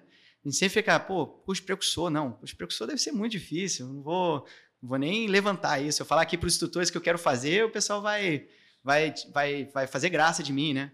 Então a gente fica na dúvida, né? Só que, assim, eu acho que você tem que traçar realmente como objetivo. Ah, eu quero entrar na SpaceX. Então vai, estuda, corre atrás, pega ali os, os macetes com quem já passou, quem já fez, né? Hoje na internet uhum. tem tanta coisa que a gente pode pesquisar e tentar se preparar melhor para aquilo ali. Então, assim, é, se dedicar, correr atrás e nunca, e nunca achar que é impossível, entendeu? Por mais que aquela pessoa tenha uma dificuldade, eu acho que a pessoa ela saber que tem aquela dificuldade, ela já é inclusive um ponto positivo, porque ela sabe que tem aquela deficiência e sabe o que tem, precisa correr atrás para melhorar. Às vezes é pior até a pessoa que não, não se conhece, né? Que aí não sabe ali e não tem como se preparar para aquilo ali. Então, realmente, é, se dediquem, corram atrás dos seus objetivos, que eu acho, tenho certeza que vão, vão conseguir chegar e vão olhar para trás e ver que, que valeu a pena. Caramba. Show. Muito obrigado. Certamente vale a pena, galera, porque já tem quatro gerações aí da família do Major que seguiu essa carreira. Então, se fosse ruim, tinha parado na primeira, né? Galerinha, esse foi mais um Zero Cast. Espero que vocês tenham curtido. Deixar um agradecimento aqui ao, ao, Exército, né, que permitiu que essa conversa acontecesse. Ao pessoal do blog Mari Defesa aí, vamos deixar o site deles aqui embaixo, mas se eu não estiver enganado. O QR Code está aqui também. É, é maridefesa.com.br. Então, vai estar o QR Code aí, você pode dar uma leitura, vai lá. Eles têm um projeto bem legal em que eles fazem uma extensão também do que a gente está fazendo aqui, que é trazer histórias, trazer, enfim, conteúdo sobre o mundo militar para todo mundo que quiser conhecer um pouquinho mais. Então, deixar meu agradecimento pro pessoal aí. Sigam eles nas redes sociais também. Sigam também a gente nas redes sociais, arroba concurseiro01, underline oficial, e também concurseiro01, underline engenharia. A gente tem, tá sempre postando cortes, falando sobre as carreiras, falando sobre os concursos, dando dicas, bisus, tudo mais lá. Se inscreve no nosso canal, ativa o sininho da notificação, compartilha esse podcast com algum amigo e até o próximo Zero Cast, terça-feira que vem meio-dia. Valeu!